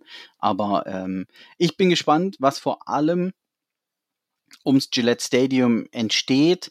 Ähm, denn normalerweise müsste natürlich auch äh, die Statue schlechthin von Brady gebaut werden. Man hatte jetzt schon die Hoffnung, also aus Fansicht die Hoffnung, ähm, dass eine Statue von Tom Brady vors Stadion kommt. Ähm, das ist jetzt noch nicht passiert. Ähm, aber der 12.06. nächsten Jahres wäre ja ein schöner Termin, um das dementsprechend zu machen. Mm, ja, ich denke, das wäre es nicht verwunderlich, wenn das passiert. Aber jetzt habe ich schon quasi genug irgendwo herumgestochert in Fragen. Tobi, jetzt darfst du auch mal. Ja, ich möchte dazu Nummer eins erwähnen. Du musst keine Ringe haben, um, einen, äh, um eine Statue äh, an einem Stadion zu kriegen. Äh, in Miami Gardens steht eine nette Sta äh, Statue. Rum. Gut, gut, Tobi, dass du selbst Salz in die Wunde kippst. Ja. wenn, das ist immer denn schon, denn schon. Ist die Marino-Farben? Denn schon, denn schon. Ja, ist, ist, äh, ich weiß gar nicht, aus welchem Metall die ist. Ich glaube, irgendwie so Bronze, Bronze-Ding steht da, steht da so. Steht Oder da hat ein Marino-Schafwolle-Pulli an? So genug. Oh, Du bist aber heute auch wieder gut drauf, ey. Ja, genau, ich, ich komme unterirdisch. das ist tatsächlich äh, großartig. Also auf, auf Marino-Wolle wäre ich jetzt noch auch nicht gekommen. Gut, mir, aber äh, wenn die Spontanität mich überholt, ich hatte den auch nicht geplant. Äh, ja, ich weiß auch noch nicht, ob ich mich für schämen soll oder ob er, ja. Aber jetzt ist er raus. Jetzt, äh, ja. weißt du, den kann man nicht mehr einfangen. Nee, davon mal ganz abgesehen, dass mich das völlig aus dem Konzept bringt gerade. Um, um dich da abzuholen, Tobi, du darfst Fragen stellen zum ja, Spiel der Dolphins äh, bei den Patriots. Ein bisschen was zu meiner ersten Frage äh, über Herrn Murphy und Herrn, Herrn So äh, hat, äh, hat Frank ja schon, schon gesagt, aber um mal ganz konkret zu fragen, ähm, Riley Reef, der fällt ja sowieso auf, weil der auf äh, IA ist, also der genau. ist ja sowieso raus. Ähm, aber wie sieht's denn bei den anderen Guards aus? Also bleibt bei der Konstellation ähm, CD So, äh, äh, Murphy oder kommt da noch irgendjemand zurück? Ja, also ich sag mal, die, die, die eigentlichen Guards ähm, mit Onvenu und Cold Strange, ähm, sag ich mal, klopfen ja an die Tür der Gesundheit. Ähm, man hatte schon, sich schon erhofft, dass es reicht. Ähm, von daher kann man es, glaube ich, nicht, nicht abschließend beantworten. Äh, wir müssen die Injury Reports abwarten und solange sie nicht outgeruled sind, könnte es sein, dass sie zurückkehren. Wobei meiner Einschätzung nach Onvenu zwei Schritte vor Cold Strange ist ähm, der wohl ähm, noch ein bisschen mehr mit sich zu kämpfen hat, vor allem um in Football-Shape zu kommen. Und damit meine ich nicht, dass er jetzt hier irgendwie noch äh, die, die, die Pancake-Wanne hat oder sowas, sondern einfach nur ganz normal Trainingsrückstand.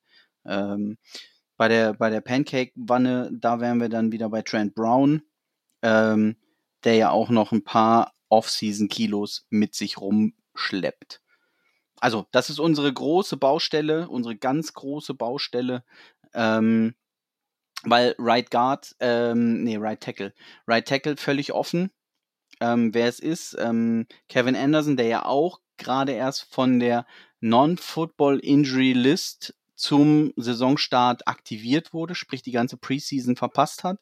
Ähm, mit Riley Reeve, der ja ähm, in dem Mix Right Guard, Right Tackle war, wo dann City So Right Tackle gespielt hat. Ähm, in dem Mix drin war Riley Reeve weg ähm, und somit haben wir ja auch, ähm, ich sag mal, zum Saisonende noch diese Moves gemacht, wo wir ähm, für Tackle getradet haben, ähm, die jetzt im Mix noch nicht so stattgefunden haben, sprich sich ranarbeiten muss. Das ist eine ähm, wabernde Masse, äh, wo sich noch irgendwie ähm, fünf herauskristallisieren müssen, von denen eigentlich nur einer glasklar ist und das ist David Andrews als Center.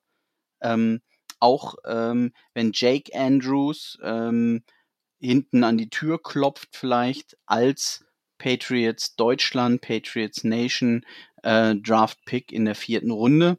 Das ist halt einfach die, die Zukunft auf der Position ähm, und im Moment gehört sie ähm, ganz fest Bear 6060, äh, wie er äh, auf Insta heißt. Und das ist so gesehen die einzige Konstante, die aus dieser Masse herausragt. Der Rest muss sich zeigen. Ähm, aber dafür, dass es ähm, Rookies sind, haben es So und Muffy ähm, doch überdurchschnittlich gut gelöst. Trent Brown ist auch nicht negativ aufgefallen. Ähm, und über Calvin Anderson kann ich jetzt auch nichts Schlechtes sagen. Also von daher äh, würde ich mal vorsichtig behaupten, unsere O-Line ja, steht durchschnittlich gut da. Ja. Hat das, hat das damit zu tun oder würdest du einen direkten Zusammenhang äh, dazu sehen, dass Mac Jones im letzten Spiel äh, fast nur aus der Shotgun operiert hat? Also war das, war das mit äh, eher ein taktisches Mittel oder würdest du das eher als notgedrungenes Mittel äh, aufgrund der, der Rookie-Tätigkeit der, der Guards äh, beschreiben? Wie würdest du das einschätzen? Ja, also ich, ich würde mal sagen, beides von, von, von allem oder so. Also nochmal, ähm, die Offense muss sich finden ähm, insgesamt als Unit und auch da haben kaum Starter in den Preseason-Spielen gespielt. Ähm, auch da, ich, ich weiß gar nicht, Mac Jones hat, glaube ich, zwei Drives oder sowas gemacht äh, in der Preseason und sonst nichts. Ähm, allein durch Verletzung ähm, haben äh, die meisten O-Liner nichts gezeigt. Also Trent Brown war nicht in der äh, Preseason. Ähm, David Andrews war nicht in der Preseason. Ähm, Kevin Anderson sowieso nicht als Non-Football-Injury. Ähm, und äh, Cold Strange und Michael Onvenu auch nicht. Ähm, das heißt, ähm, ja, mehr oder weniger unsere ganze geplante ähm, Starting Five hat komplett nicht gespielt und Mac Jones dahinter auch nicht. Genauso wie Mondre ähm, nicht gespielt hat und Seke nicht gespielt hat, also als Running Backs ähm, und wir kaum von den Wide Receivers was gesehen haben. Ähm, und somit ist es in der Kombination, dass Bill O'Brien ja auch dann neu ist, ähm, es glaube ich einfach äh, so ein Security Blanket, ähm, dass man sagt, wir, wir machen viel Shotgun, ähm, weil ich einfach, ich sag mal, zweieinhalb Yards, dreieinhalb Yards weiter hinten stehe und schon mal den Vorsprung vor dem heran stürmenden Edge Defender, D-Liner, äh, Corner Blitzer, Safety Blitzer, was da so alles kommen kann. Und da muss man ja sagen, die Eagles ähm, haben nun mal, ähm, ich sag mal, die, die Nummer zwei Defense, glaube ich, overall gehabt und ähm, die beste Sack Defense der Liga. Ähm, und da muss man natürlich auch so ein bisschen Sicherheit einbauen damit man nicht über den Haufen gerannt wird. Und im ersten Viertel äh, haben die Eagles ja auch gezeigt, ähm, wie leicht es ist, ähm, so gesehen Mac unter Druck zu setzen, um ihn sogar ähm, zu Fehlpässen zu verleiten. Ja. Ähm, wie denkst du denn, ähm, dass sich die Offense allgemein äh, präsentiert? Ich meine, ich habe jetzt nicht, nicht so wirklich viel gesehen von äh, von dem Spiel gegen die Eagles, aber ähm, das sah halt wirklich noch sehr, äh, noch sehr holprig aus. Wie du sagst, ist aber auch ähm, nicht nach, äh, ist aber auch nachvollziehbar oder nichts, nichts wirklich Überraschendes. Gerade eben, weil so viele Neuerungen sind. Ähm, äh, was erwartest du denn da gerade jetzt auch ähm, gegen die gegen die Dolphins, was da auf äh, auf Miami zukommen wird.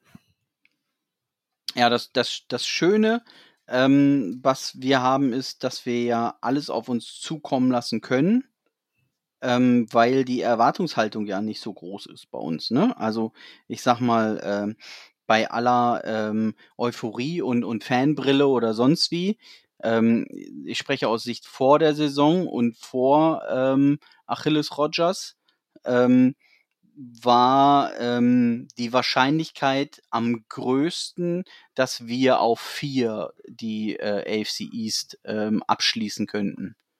Und ähm, aus der Position heraus kannst du natürlich äh, auch ein Stück weit ähm, ja druckfrei aufspielen. Ne? Und ähm, das, das, das tut dann auch gut.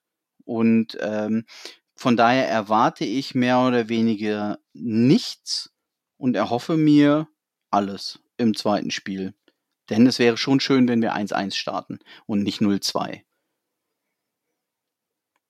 Aber ja. einzelne Spieler oder sonst was haben da jetzt ähm, nicht besonderen Druck. Also man muss ja immer auch noch mal, also wenn wir Verletzungsprobleme angesprochen haben, haben wir unsere Wide Receiver noch nicht angesprochen. Ähm, da hatten wir diese, diese mehr oder weniger vier ähm, klaren Wide Receiver, die den, die den Kader machen. Das äh, sind Devante Parker, Kendrick Bourne, ähm, Keishon Booty und ähm, Taekwon Thornton als unser Second Rounder letztes Jahr. Nun konnte ähm, Devante Parker nicht viel zeigen, verletzt, ist out. Taekwon Thornton nicht viel zeigen, verletzt, ist auf IR gegangen. Juju Smith-Schuster wenig zeigen, wo ähm, ich sag mal die Spatzen vom Dach pfeifen, ähm, dass sein Knie eine einzige Katastrophe ist. Ähm, und wir haben Kendrick Bourne, der zwei Touchdowns gefangen hat. Mit den beiden, ähm, ja, ich sag mal, Überraschungsrookies, Demaria Douglas, also Pop Douglas, und eben ähm, den ebenfalls aus Deutschland gedrafteten äh, Keishon Booty. Ähm, die sich halt reinfinden müssen. Und auch in dieser Gruppe, ne? Also kommt Parker zurück, kann er was zeigen? Ähm, kommt Juju besser rein? Ähm, kann er was zeigen? Werden die Titans mehr eingesetzt? Auch wenn Hunter Henry natürlich ein sehr gutes Spiel gemacht hat und auch Gesicki seine Momente hatte. Können wir unser Run-Game mehr durchbringen? Ähm, eben mit einer stabilisierten O-Line gegebenenfalls. Ähm, dann können wir gegen eine auch starke ähm, Dolphins Defense, die ich aber also knapp schlechter einschätzen würde als die der Eagles.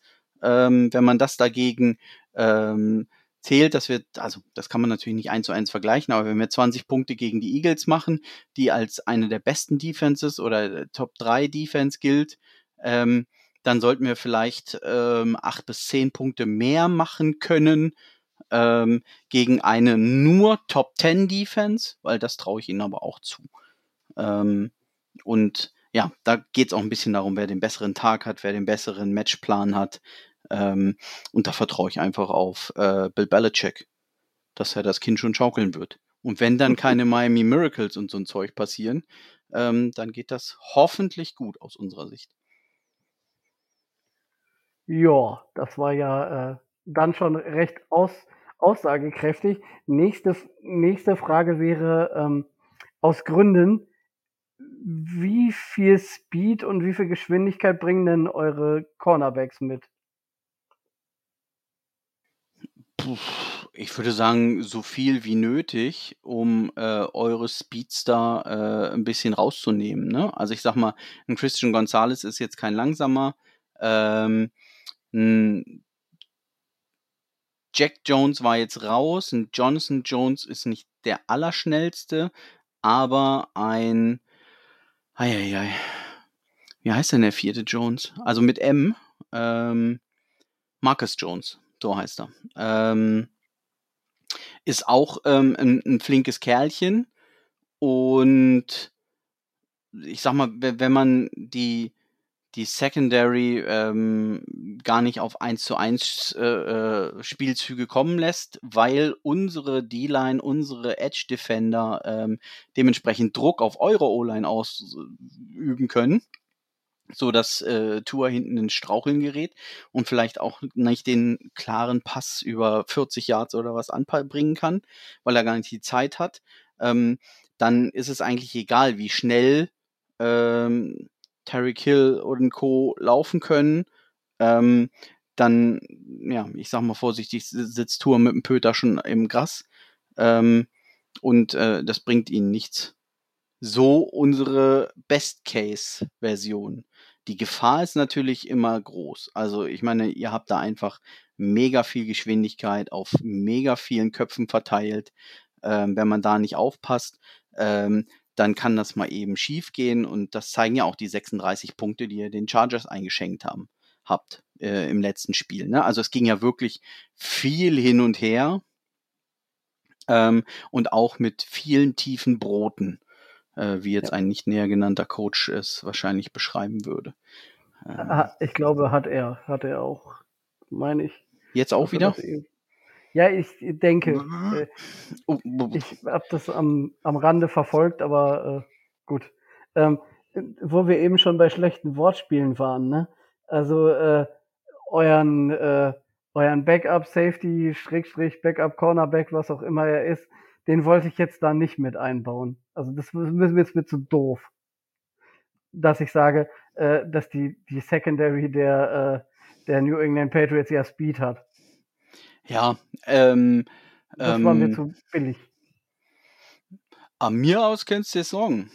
Ja, großartig. Also Amir Speed heißt er, äh, für alle, die den nicht verstanden haben.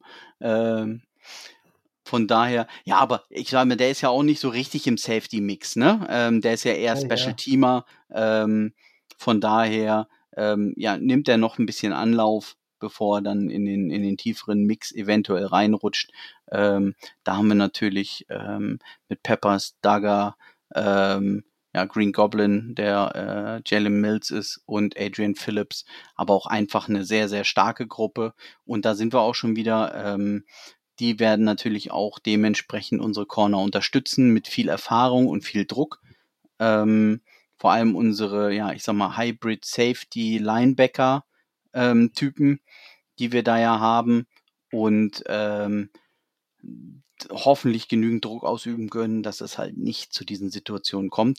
Ähm, ihr werdet Yards machen, auf jeden Fall. Ihr werdet auch überdurchschnittlich viele Yards machen. Da bin ich mir auch ziemlich sicher. Ähm, man muss halt gucken, ähm, wo man euch die, die, die Kräfte raubt, ähm, um dann vielleicht oder um die Chance zu haben, am Ende um den Sieg mitzuspielen. Um mehr geht's ja nicht. Gut, also von meiner Seite wäre es das erstmal. Rico, du hast bestimmt auch noch was. Ähm, ja, also gar nicht mehr, gar nicht mal so wirklich viel, was mich so ein bisschen interessieren würde, weil ich meine, die, die Eagles haben jetzt ja auch nicht die schlechtesten Wide Receiver, wenn man das mal so ganz nett mhm. beschreiben möchte. Das ist ja schon ziemlich stark. Ähm, habt ihr gegen die Eagles eher in Man oder eher in Zone gespielt? Vom, vom Coverage, vom Coverage Scheme her gesehen. So, wow.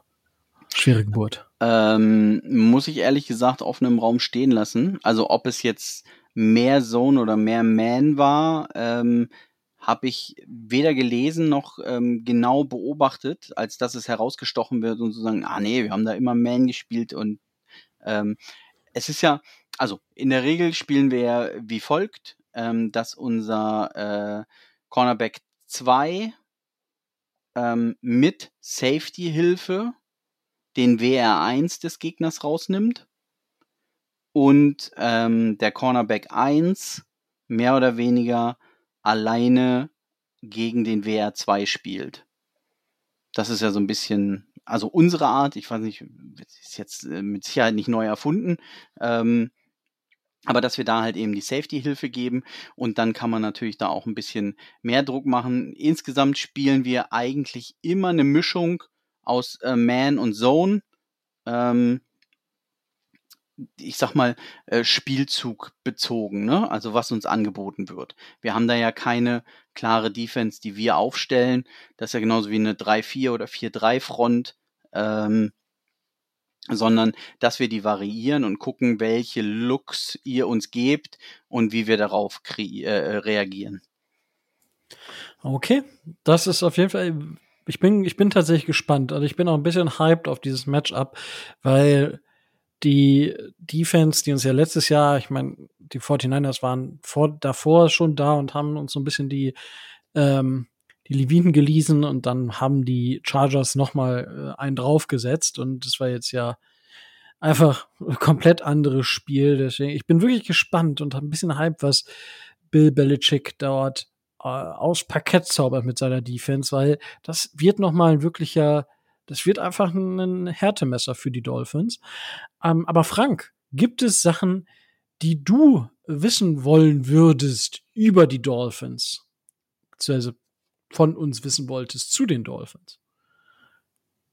Jetzt muss ich äh, mal überlegen. Also die Antwort kann natürlich nicht lauten nö, nö.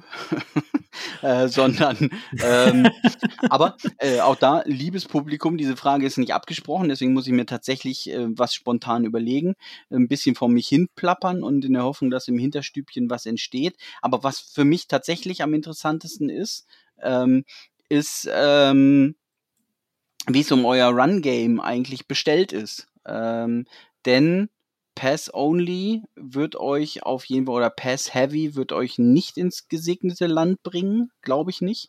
Ähm, dafür ist ähm, Bill Belichick zu ausgebufft, ähm, dass er sich da, ich sag mal vorsichtig, ähm, ich glaube nicht, dass ein Team mehr als 30 Punkte macht in dem Spiel. Ähm, und dass es ähm, defensiver ausgerichtet sein wird. Und wenn ihr wirklich, ähm, also die, die, die besseren Karten haben wollt, dann braucht ihr ein funktionierendes Run-Game. Und da ist die Frage, wie, wie es in dem Mix bei euch aussieht. Also Raheem Mostard, habe ich gesehen, ist wohl RB1, ist das die richtige Bezeichnung? Habt ihr da einen Mix? Ähm, ja, also Raheem Mostert ist schon der, der am häufigsten läuft und ich, die Dolphins haben das Laufspiel verbessert. Es war nicht super effizient jetzt gegen die, gegen die Chargers. Das kann man, denke ich, so sagen. Das haben wir in der, in der, haben wir auch schon gehabt. Aber es ist auf jeden Fall verbessert und die, die Looks sind einfach auch different, äh, sind auch verschieden. Und das Ganze baut einfach jetzt noch mal ein bisschen mehr aufeinander auf. Und du hast ja gesagt, der Bill, der schaut mal und der äh, justiert dann. Und ich glaube, es ist auch das, was die Patriots, den, was für Looks die Patriots Defense der Dolphins Offense gibt. Und was daraufhin passiert. Ich glaube, das ist wirklich so ein bisschen Schach wird. Und wir haben ein paar gute Runs gesehen gegen die, gegen die Chargers. Das hat schon nicht ultra, das hat schon gut funktioniert. Also da waren wir schon mal, haben wir schon deutlich Schlechteres gesehen. Aber dadurch, dass natürlich viel über den Pass gelaufen ist, beziehungsweise viel über den Pass passiert ist, ist das Laufspiel jetzt nicht so in den Fokus gerückt. Tobi, würdest du da etwas ergänzen wollen? Äh, nö, das kann man sicherlich genauso, äh, genauso ausdrücken. Das Problem an der Sache ist einfach, weil, weil Frank von, White, äh, von Running Back Mix spricht, ähm, dass äh, oh, ja, Wilson, äh, unser Running Back Wilson, Jeff Wilson, ähm, auf, sich auf IR befindet. Äh, Duvon Archain war inactive, weil der wohl nach einer Verletzung noch nicht so weit war, als dass er, äh, als dass er game ready war. Wir haben tatsächlich ähm, dann äh, einen Wide Receiver, den äh, Eric Ezukanma, auch für ein, zwei Carries äh, eingesetzt und ansonsten haben wir noch äh, Salvon Ahmed, aber ähm, das meiste äh, bleibt an Mostert hängen. Ja, das hört sich doch gut an. Eindimensional, eindimensionales Runplay äh, snacken wir zum Frühstück. Ich glaube, das ist ja das, das ist ja das Thema. Es wird halt nicht eindimensional. Das das Problem, was glaube ich Defensiven oder Defensive bekommen werden in, in der Saison oder können gegen die Dolphins, ist, dass du immer damit rechnen musst, dass auch mal ein Tyreek Hill oder ein Jalen Waddle auf einmal als Runner auftritt. So zumindest wie sie positioniert wurden jetzt zum Teil. Tyreek Hill hat auch schon als Halfback gestanden, ist dann mhm. in Bewegung gegangen. Also da ist wirklich, ich glaube, da werden wir von den Dolphins sehr viele verschiedene Geschichten sehen im, im Verlaufe der Saison. Und jedes Spiel wird vielleicht mal irgendwie was Besonderes, aber irgendwie was anderes aus einer gleichen Formation, wie wir sie eine Woche oder zwei Wochen vorher gesehen haben, passieren, ähm, wie es so oft logischerweise in der NFL passiert. Aber ich glaube, da ist Mike McDaniel einfach nochmal sehr, sehr kreativ, kurze Pässe. wie gesagt, wenn Devin A-Chain jetzt diese Woche vernünftig mittrainieren kann, weil Tobi hat schon gesagt, da die paar Verletzungen oder die Verletzung zum Ende der, der Preseason, das war ein bisschen ungünstig, aber da hat man dann natürlich nochmal einen Speedster und das, das ist schon spannend. Und wenn es dann eine Lightbox gibt, dann kann das halt wirklich was werden. Und wie gesagt, ich bin super hyped auf dieses, auf dieses Matchup der Patriots Defense gegen die Dolphins Offense, weil ich glaube, das wird einfach wirklich ein, ein Hin und Her. Welche Lösung findet Bill auf die Antworten oder auf die Fragen, die äh, Mike McDaniel in Spieltag 1 den Chargers gestellt hat oder findet er keine Lösung, was ich nicht glaube. Irgendwelche Lösungen wird er finden, weil er ist einfach ein Mastermind. Das muss man ja einfach neidlos anerkennen.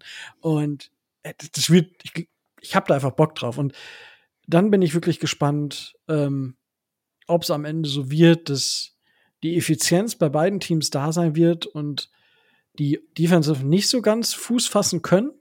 Kann ich mir vorstellen. Ich gehe aber grundsätzlich, Frank, du hast es ja schon so ein bisschen angedeutet, nicht mehr als 30 Punkte ähm, pro Team. Das kann ich mir halt auch vorstellen. Ich glaube, ich, ich, ich bin gespannt wirklich, wie, wie gut die Patriots Offense am Ende ist, weil ich hätte vor dem, vor dem Spiel oder vor der Saison gesagt, die Patriots Defense muss halt einfach dafür sorgen, dass weniger als 20 Punkte fallen, weil der Offense es schwer fallen wird, den Ball zu bewegen. Das haben sie natürlich gegen eine der Top-Defenses aus dem letzten Jahr ähm, diese, diese 20 Punkte halt gemacht. Jetzt, mhm. ähm, ich bin gespannt. Ich meine, das ist so diese Grenze. Ich, ich, ich, ich kann mir nicht vorstellen, dass die Patriots einen, einen Shootout gewinnen können. Das kann ich mir einfach nicht vorstellen. Ja. Aber die Defense ist halt stark genug, um halt wirklich auch viel Den Shootout zu verhindern. Ja, und ich glaube, dass das vielleicht ein, zwei Mal halt einfach nicht funktionieren wird, weil das wissen wir alle. Es wird nicht jede Woche irgendwie, wenn du selbst wenn du eine Top 5 Defense hast, hast du nicht jede Woche eine Top 5 Leistung. Ja, ähm, aber da bin ich tatsächlich gespannt. Gut, dann haben wir das soweit. Wenn du noch eine Frage hast, dann kannst du die natürlich gerne stellen. Ansonsten wird Tobi wahrscheinlich in eurem Podcast, also bei den Trash Talk Patriots, wahrscheinlich durch äh, gut gelöchert mit Fragen. Da könnt ihr dann da draußen, alle, die ihr das hört, natürlich dann auch gerne reinhören, einfach um nochmal eine andere Sichtweise reinzubekommen. Ich genau. glaube, das, das ist so ein gutes, guter Crosslink einfach. Und damit sind wir wir haben schon einiges angedeutet, aber Tobi, was sind denn deine Keys to Win für die Dolphins? Ähm, Keys to Win ist auf jeden oder ein Key to Win ist auf jeden Fall da, mit der O-Line weiterzumachen, ähm, wo wir gegen die Chargers aufgehört haben. Das ist auch gegen, äh, gegen die Patriots enorm wichtig. Die haben nicht nur Matt Judon, den sie auf äh, Tourjagd schicken können, sondern äh, da wird es äh, einige Spieler geben, die, äh, die da versuchen, so wie Frank das eben ein, äh, angedeutet hat, den Druck äh, auf unseren Hawaiianer hochzuhalten, damit er eben nicht seine Pässe äh, vernünftig verteilen kann. Ähm, Genau, Bentley, Uche, dann ähm, auch da als äh, Corner Blitz. Äh, Christian Gonzalez konnte Jalen Hurts äh, erwischen. Ähm, von daher gibt es ganz unterschiedliche Looks, ganz unterschiedliche Drucksituationen, sodass es halt nicht eindimensional ist, dass Judon ran muss.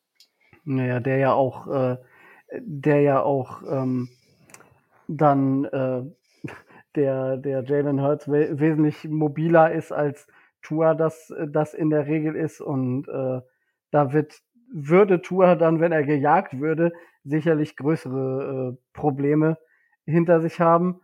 Ähm, dann natürlich, ähm, wie sehr kann die Defense der, der Patriots diese High-Scoring und äh, Big-Play-Offense der, der Miami Dolphins vor Probleme stellen? Und wie sehr kann Mike McDaniel da in seinem äh, kreativen Play-Calling Wege finden, äh, um eben da Lücken für Waddle Hill oder äh, andere Spieler zu finden und da eben das, äh, das aus dem Spiel zu machen, dass diese, diese Offense der Dolphins das Spiel nicht dominieren, aber auf jeden Fall ähm, gewinnen kann, weil, wie du schon sagst, äh, äh, Rico, ähm, ich sehe das bei der Offense der, der Patriots so, dass sie äh, limitiert sind, dass sie, du sagst, sie können, äh, können Shootout nicht gewinnen.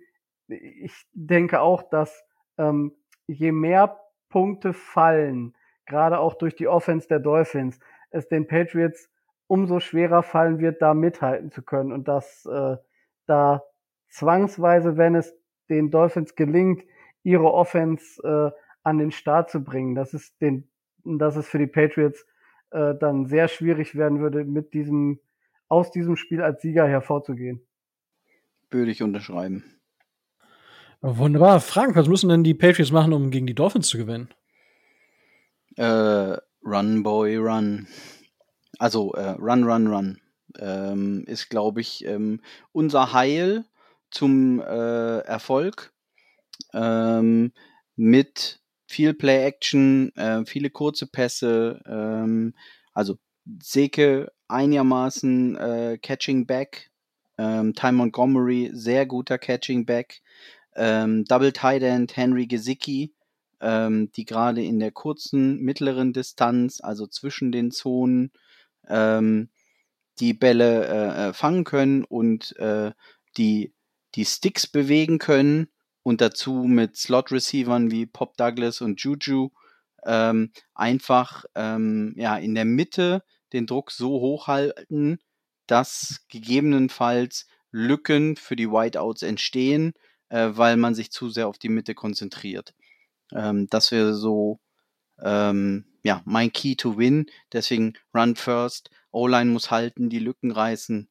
Ähm, und ähm, so würden wir dann eigentlich einfach die, die, die, ja, die Uhr wegkauen und ähm, dementsprechend den ähm, Dolphins gar nicht so häufig die Möglichkeit geben, auf dem Feld zu sein. Wenn wir lange, schwere Drives bringen, ähm, ist das, glaube ich, die beste Waffe, um es Low Scoring zu halten und ähm, auch so gesehen unserer Defense die Erholung zu gönnen, ähm, damit, wenn sie drauf sind, auch besonders explosiv spielen können und wie gesagt, in jedem Spielzug all in gehen können, ähm, dass sie den Druck richtig hochhalten können.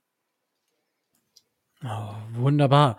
Ja, für mich, ich denke einfach, die Dolphins müssen einfach an ihrer Identität festhalten und dann wird das schon laufen. Es wird Raum geben. Tour muss diesen Raum finden und Tour muss einfach zeigen, dass er stabil auf dem Niveau, in dem er in Woche 1 gespielt hat, weiterspielt. Das ist für mich so der erste Key. Also Tour muss einfach auf dem Niveau weiterspielen. Die zweite Geschichte ist, wir brauchen ein bisschen mehr Druck durch die Mitte. Ich glaube, dann wird es unangenehm für die Patriots und für, für Mac Jones. Und dann wird das am Ende schon funktionieren, weil ja, ich, ich bin gespannt, ob Nick, äh, ich sag's, äh, Bradley Chubb bisschen, bisschen mehr besser aus dem Quark kommt als gegen die, als gegen die Chargers. Da darf man drauf gespannt sein. Aber gut, dann haben wir die Keys to Win jetzt schon mal einkassiert und dann. Beziehungsweise einen könnte ich nachlegen. Ähm, Gerne. Wir spielen in Rot. Ah, okay. Throwback Uniform. Ähm, überdurchschnittlich guter Rekord, auch wenn wir, glaube ich, im letzten Jahr das Thanksgiving-Spiel ähm, verloren haben. Ähm, was heißt, glaube ich, weiß ich, gegen die Vikings. Ähm, da hat es uns nicht ganz so viel Glück gebracht, aber ganz generell ist unser Rekord überdurchschnittlich gut, wenn wir in Throwback-Uniforms spielen. Ähm, und die äh, gibt es auf jeden Fall am äh, Sonntagnacht oder in der Nacht zum Montag ähm, zu sehen. Tour, äh, wenn Tour spielt, dann habe ich eigentlich keine Sorgen, weil Tour ist 4-0 gegen Bill. Äh, auch irgendwie ziemlich witzig, äh, weil das schon un ungewohnt ist, dass den Quarterback viel. Was ja das Gesetz der Serie, ne? Ja. Je länger eine Serie geht, desto wahrscheinlicher ist sie, dass sie reißt. Von daher planen wir doch das 4-1 ein. Das Vielleicht wird es. Das haben wir zu David von der Bills Mafia auch immer gesagt und haben ihn auch zehnmal eingeladen und trotzdem haben sie uns immer geschlagen. Vielleicht, vielleicht wird es auch eine Serie wie der Undertaker an, äh, bei WrestleMania. Ah, good old times. Aber gut. Apropos, wir ha ich, ich hatte gerade die Überleitung, jetzt habe ich sie verloren, aber wir haben immer noch Snack a Player und jetzt drücke ich aufs äh, bisschen auf das Gas. Nicht, dass Tobi heute zu spät ins Bett kommt, dann bin ich wieder schuld, der böse Rico. Snack a Player, Tobi, welchen Spieler würdest du dir denn von den New England Patriots snacken, wenn du die Möglichkeit hättest? Von den New England Patriots. Ich habe mich damals gefreut, als es, äh, als es ähm Gerüchte zu ihm, zu ihm gab, dass er vielleicht zu den, äh, von den Patriots zu den Dolphins wechseln würde. Dann hat er sich leider anders entschieden. Ich bin Fan von David Andrews seit, äh, seit Jahren schon und äh, den hätte ich gern. Okay. Gut, das ist eine, eine Schnelle Antwort, bin ich gar nicht von dir gewohnt. Aber Frank, dann sind wir bei dir. Ähm, wo geht's denn für dich hin? Wenn du dir einen Spieler von den Dolphins holen dürftest, wer wäre es? Ja, ich bin einfach mal ein bisschen durchgegangen und ähm, da ich jetzt nicht hier Captain Obvious spielen will ähm, und ich Tyreek Hill auch hochgradig unsympathisch finde, ähm, wobei, Klammer auf, das fand ich Juju auch immer, seitdem er bei uns ist, hat sich das gelegt, Klammer zu. Ähm, nehme ich Andrew van Ginkel. Einfach nur, weil ich den Namen auch nebenbei so lustig finde. Oh, und du hast einen Freund mehr, wenn du ihn nicht vorher schon hattest. ja, ist natürlich ein genialer Spieler, muss man auch so sagen. Äh, ich bin gespannt, wie er gegen die Patriots eingesetzt wird. Weil, Hat uns äh, schon das ein oder andere Mal geärgert. Ja, und äh, er hat jetzt auch mehr Snaps gesehen tatsächlich, als ich, als ich gedacht hätte im, im ersten Spiel. Das muss man auch mal sagen.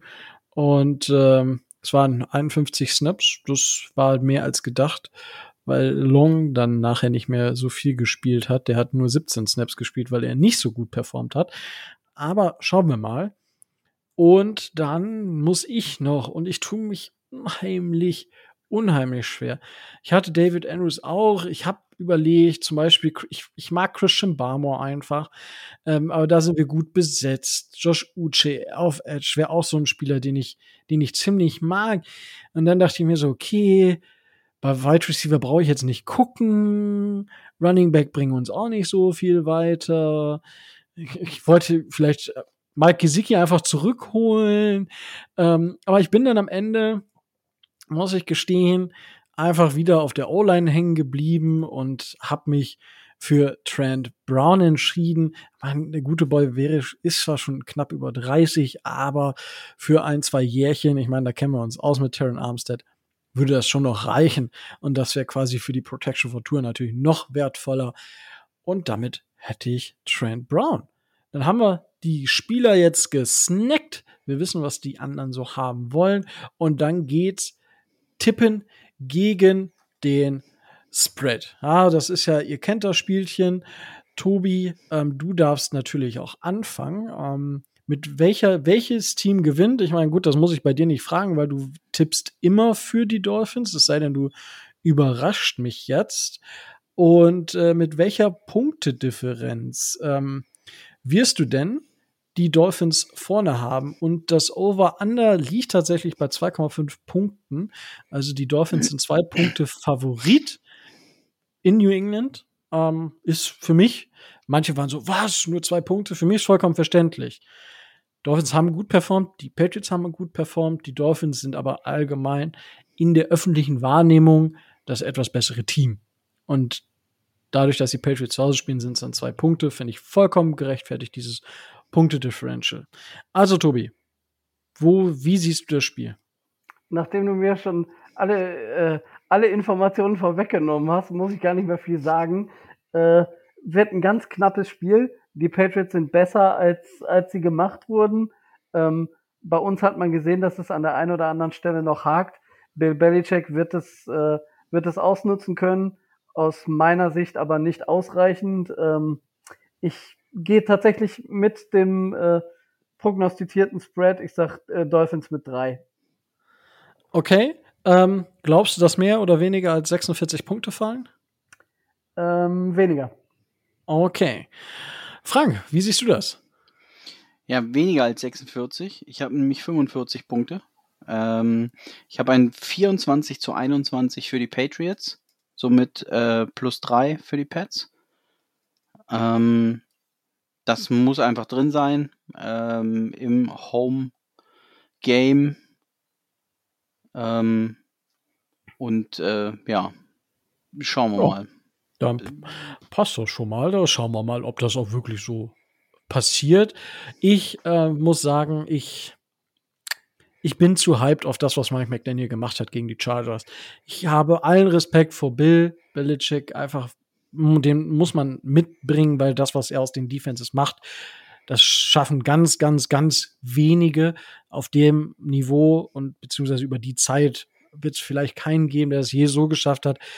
Den, den Credit muss man ihm wieder geben. Ich bin aber so hyped. Ich bin das, was Mike McDaniel gemacht hat, was er allein an Rhodes und Demo. Oh, ich, wie gesagt, ich könnte da noch die ganze Nacht wahrscheinlich drüber mich freuen, was, was da passiert ist gegen die Chargers und wie das aussah und ob das nicht noch besser werden kann.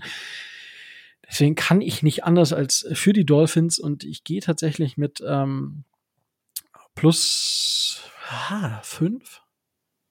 Ah, ich glaub, ich gehe mit plus fünf. Also die Dolphins covern den, den, den Split definitiv.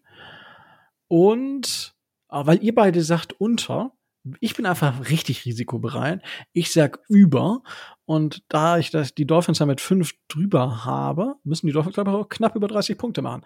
Schauen wir mal, ob das passiert. Ähm, aber gut, das sind auf jeden Fall die Spreads von uns. Und damit sind wir auch schon wieder am Ende. Es sei denn, Tobi, Och, Äh, Menno. was hast du denn? Nein, alles gut. Oh, jetzt sind wir am Ende. Oh. Aber das ist ja halb so wild. Warte, Tobi, hast du noch was? Ähm, nein, eigentlich nicht. Gut, Kommen auch schon zu spät. Ich wollte sagen, der Tobi muss gleich los. so nämlich. Und äh, damit ihr nämlich, wir sind jetzt zu Ende. Das ist richtig. Aber der kommt, wir haben ja am Donnerstagmorgen kommt der Podcast raus. Ich weiß nicht, wann die Trash Talk Patriots ähm, den Podcast veröffentlichen, aber ihr müsst nicht traurig sein, wenn das jetzt hier zu Ende ist. Ihr könnt bei den Trash Talk Patriots weiterhören. Da könnt ihr mehr von Tobi hören und Frank. Ähm, wie gesagt, den Link findet ihr in den Show Notes. Und Frank, einfach nochmal ganz, ganz großes Dankeschön, dass du wieder da warst. Ja, ich danke für die Einladung, immer wieder gerne. Ähm, und weil ich jetzt ins Bettchen muss, bin ich beim Trash Talk Patriots Podcast auch nicht dabei.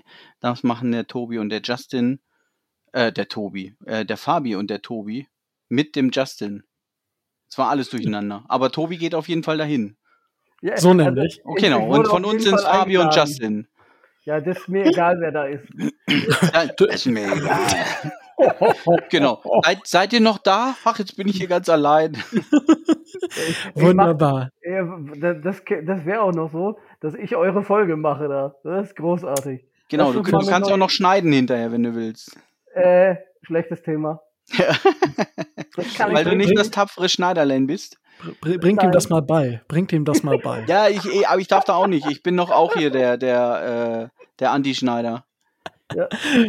Oh, wunderbar. Auf jeden Fall. Der Link zum, äh, zum Spotify-Kanal der Trash Talk Patriots, den findet ihr in den Show Notes. Haut auf jeden Fall ein Follow rein, weil, wie gesagt, da hört ihr diese Saison ja sowieso oder jede Saison häufiger was von den Miami Dolphins.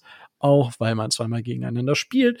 Und man kann sich auch mal ein bisschen über den Tellerrand hinaus informieren. Und wenn ihr uns dabei auch noch unterstützen wollt, dann followt uns einfach überall rein und hinterlasst uns auch Kommentare. Wie fandet ihr die Folge? Was glaubt ihr, wie geht das Spiel gegen die Patriots aus? Was sind eure Keys to win? Lasst es uns wissen. Und die Folge ist noch nicht vorbei. Ich hab's vergessen, ich hätte es eher sagen sollen. Tut mir leid. Diesen Sonntag gibt's wieder Dolphins-Content auf dem RTL NFL Radio. Ich bin wieder zu Gast bei Kutsche. Vermutlich gegen 17.15 Uhr. Ich werde aber auch noch Infos schreiben auf Twitter. Wahrscheinlich wann, wo, wie, was. Auf jeden Fall könnt ihr mich wieder im RTL NFL Radio hören.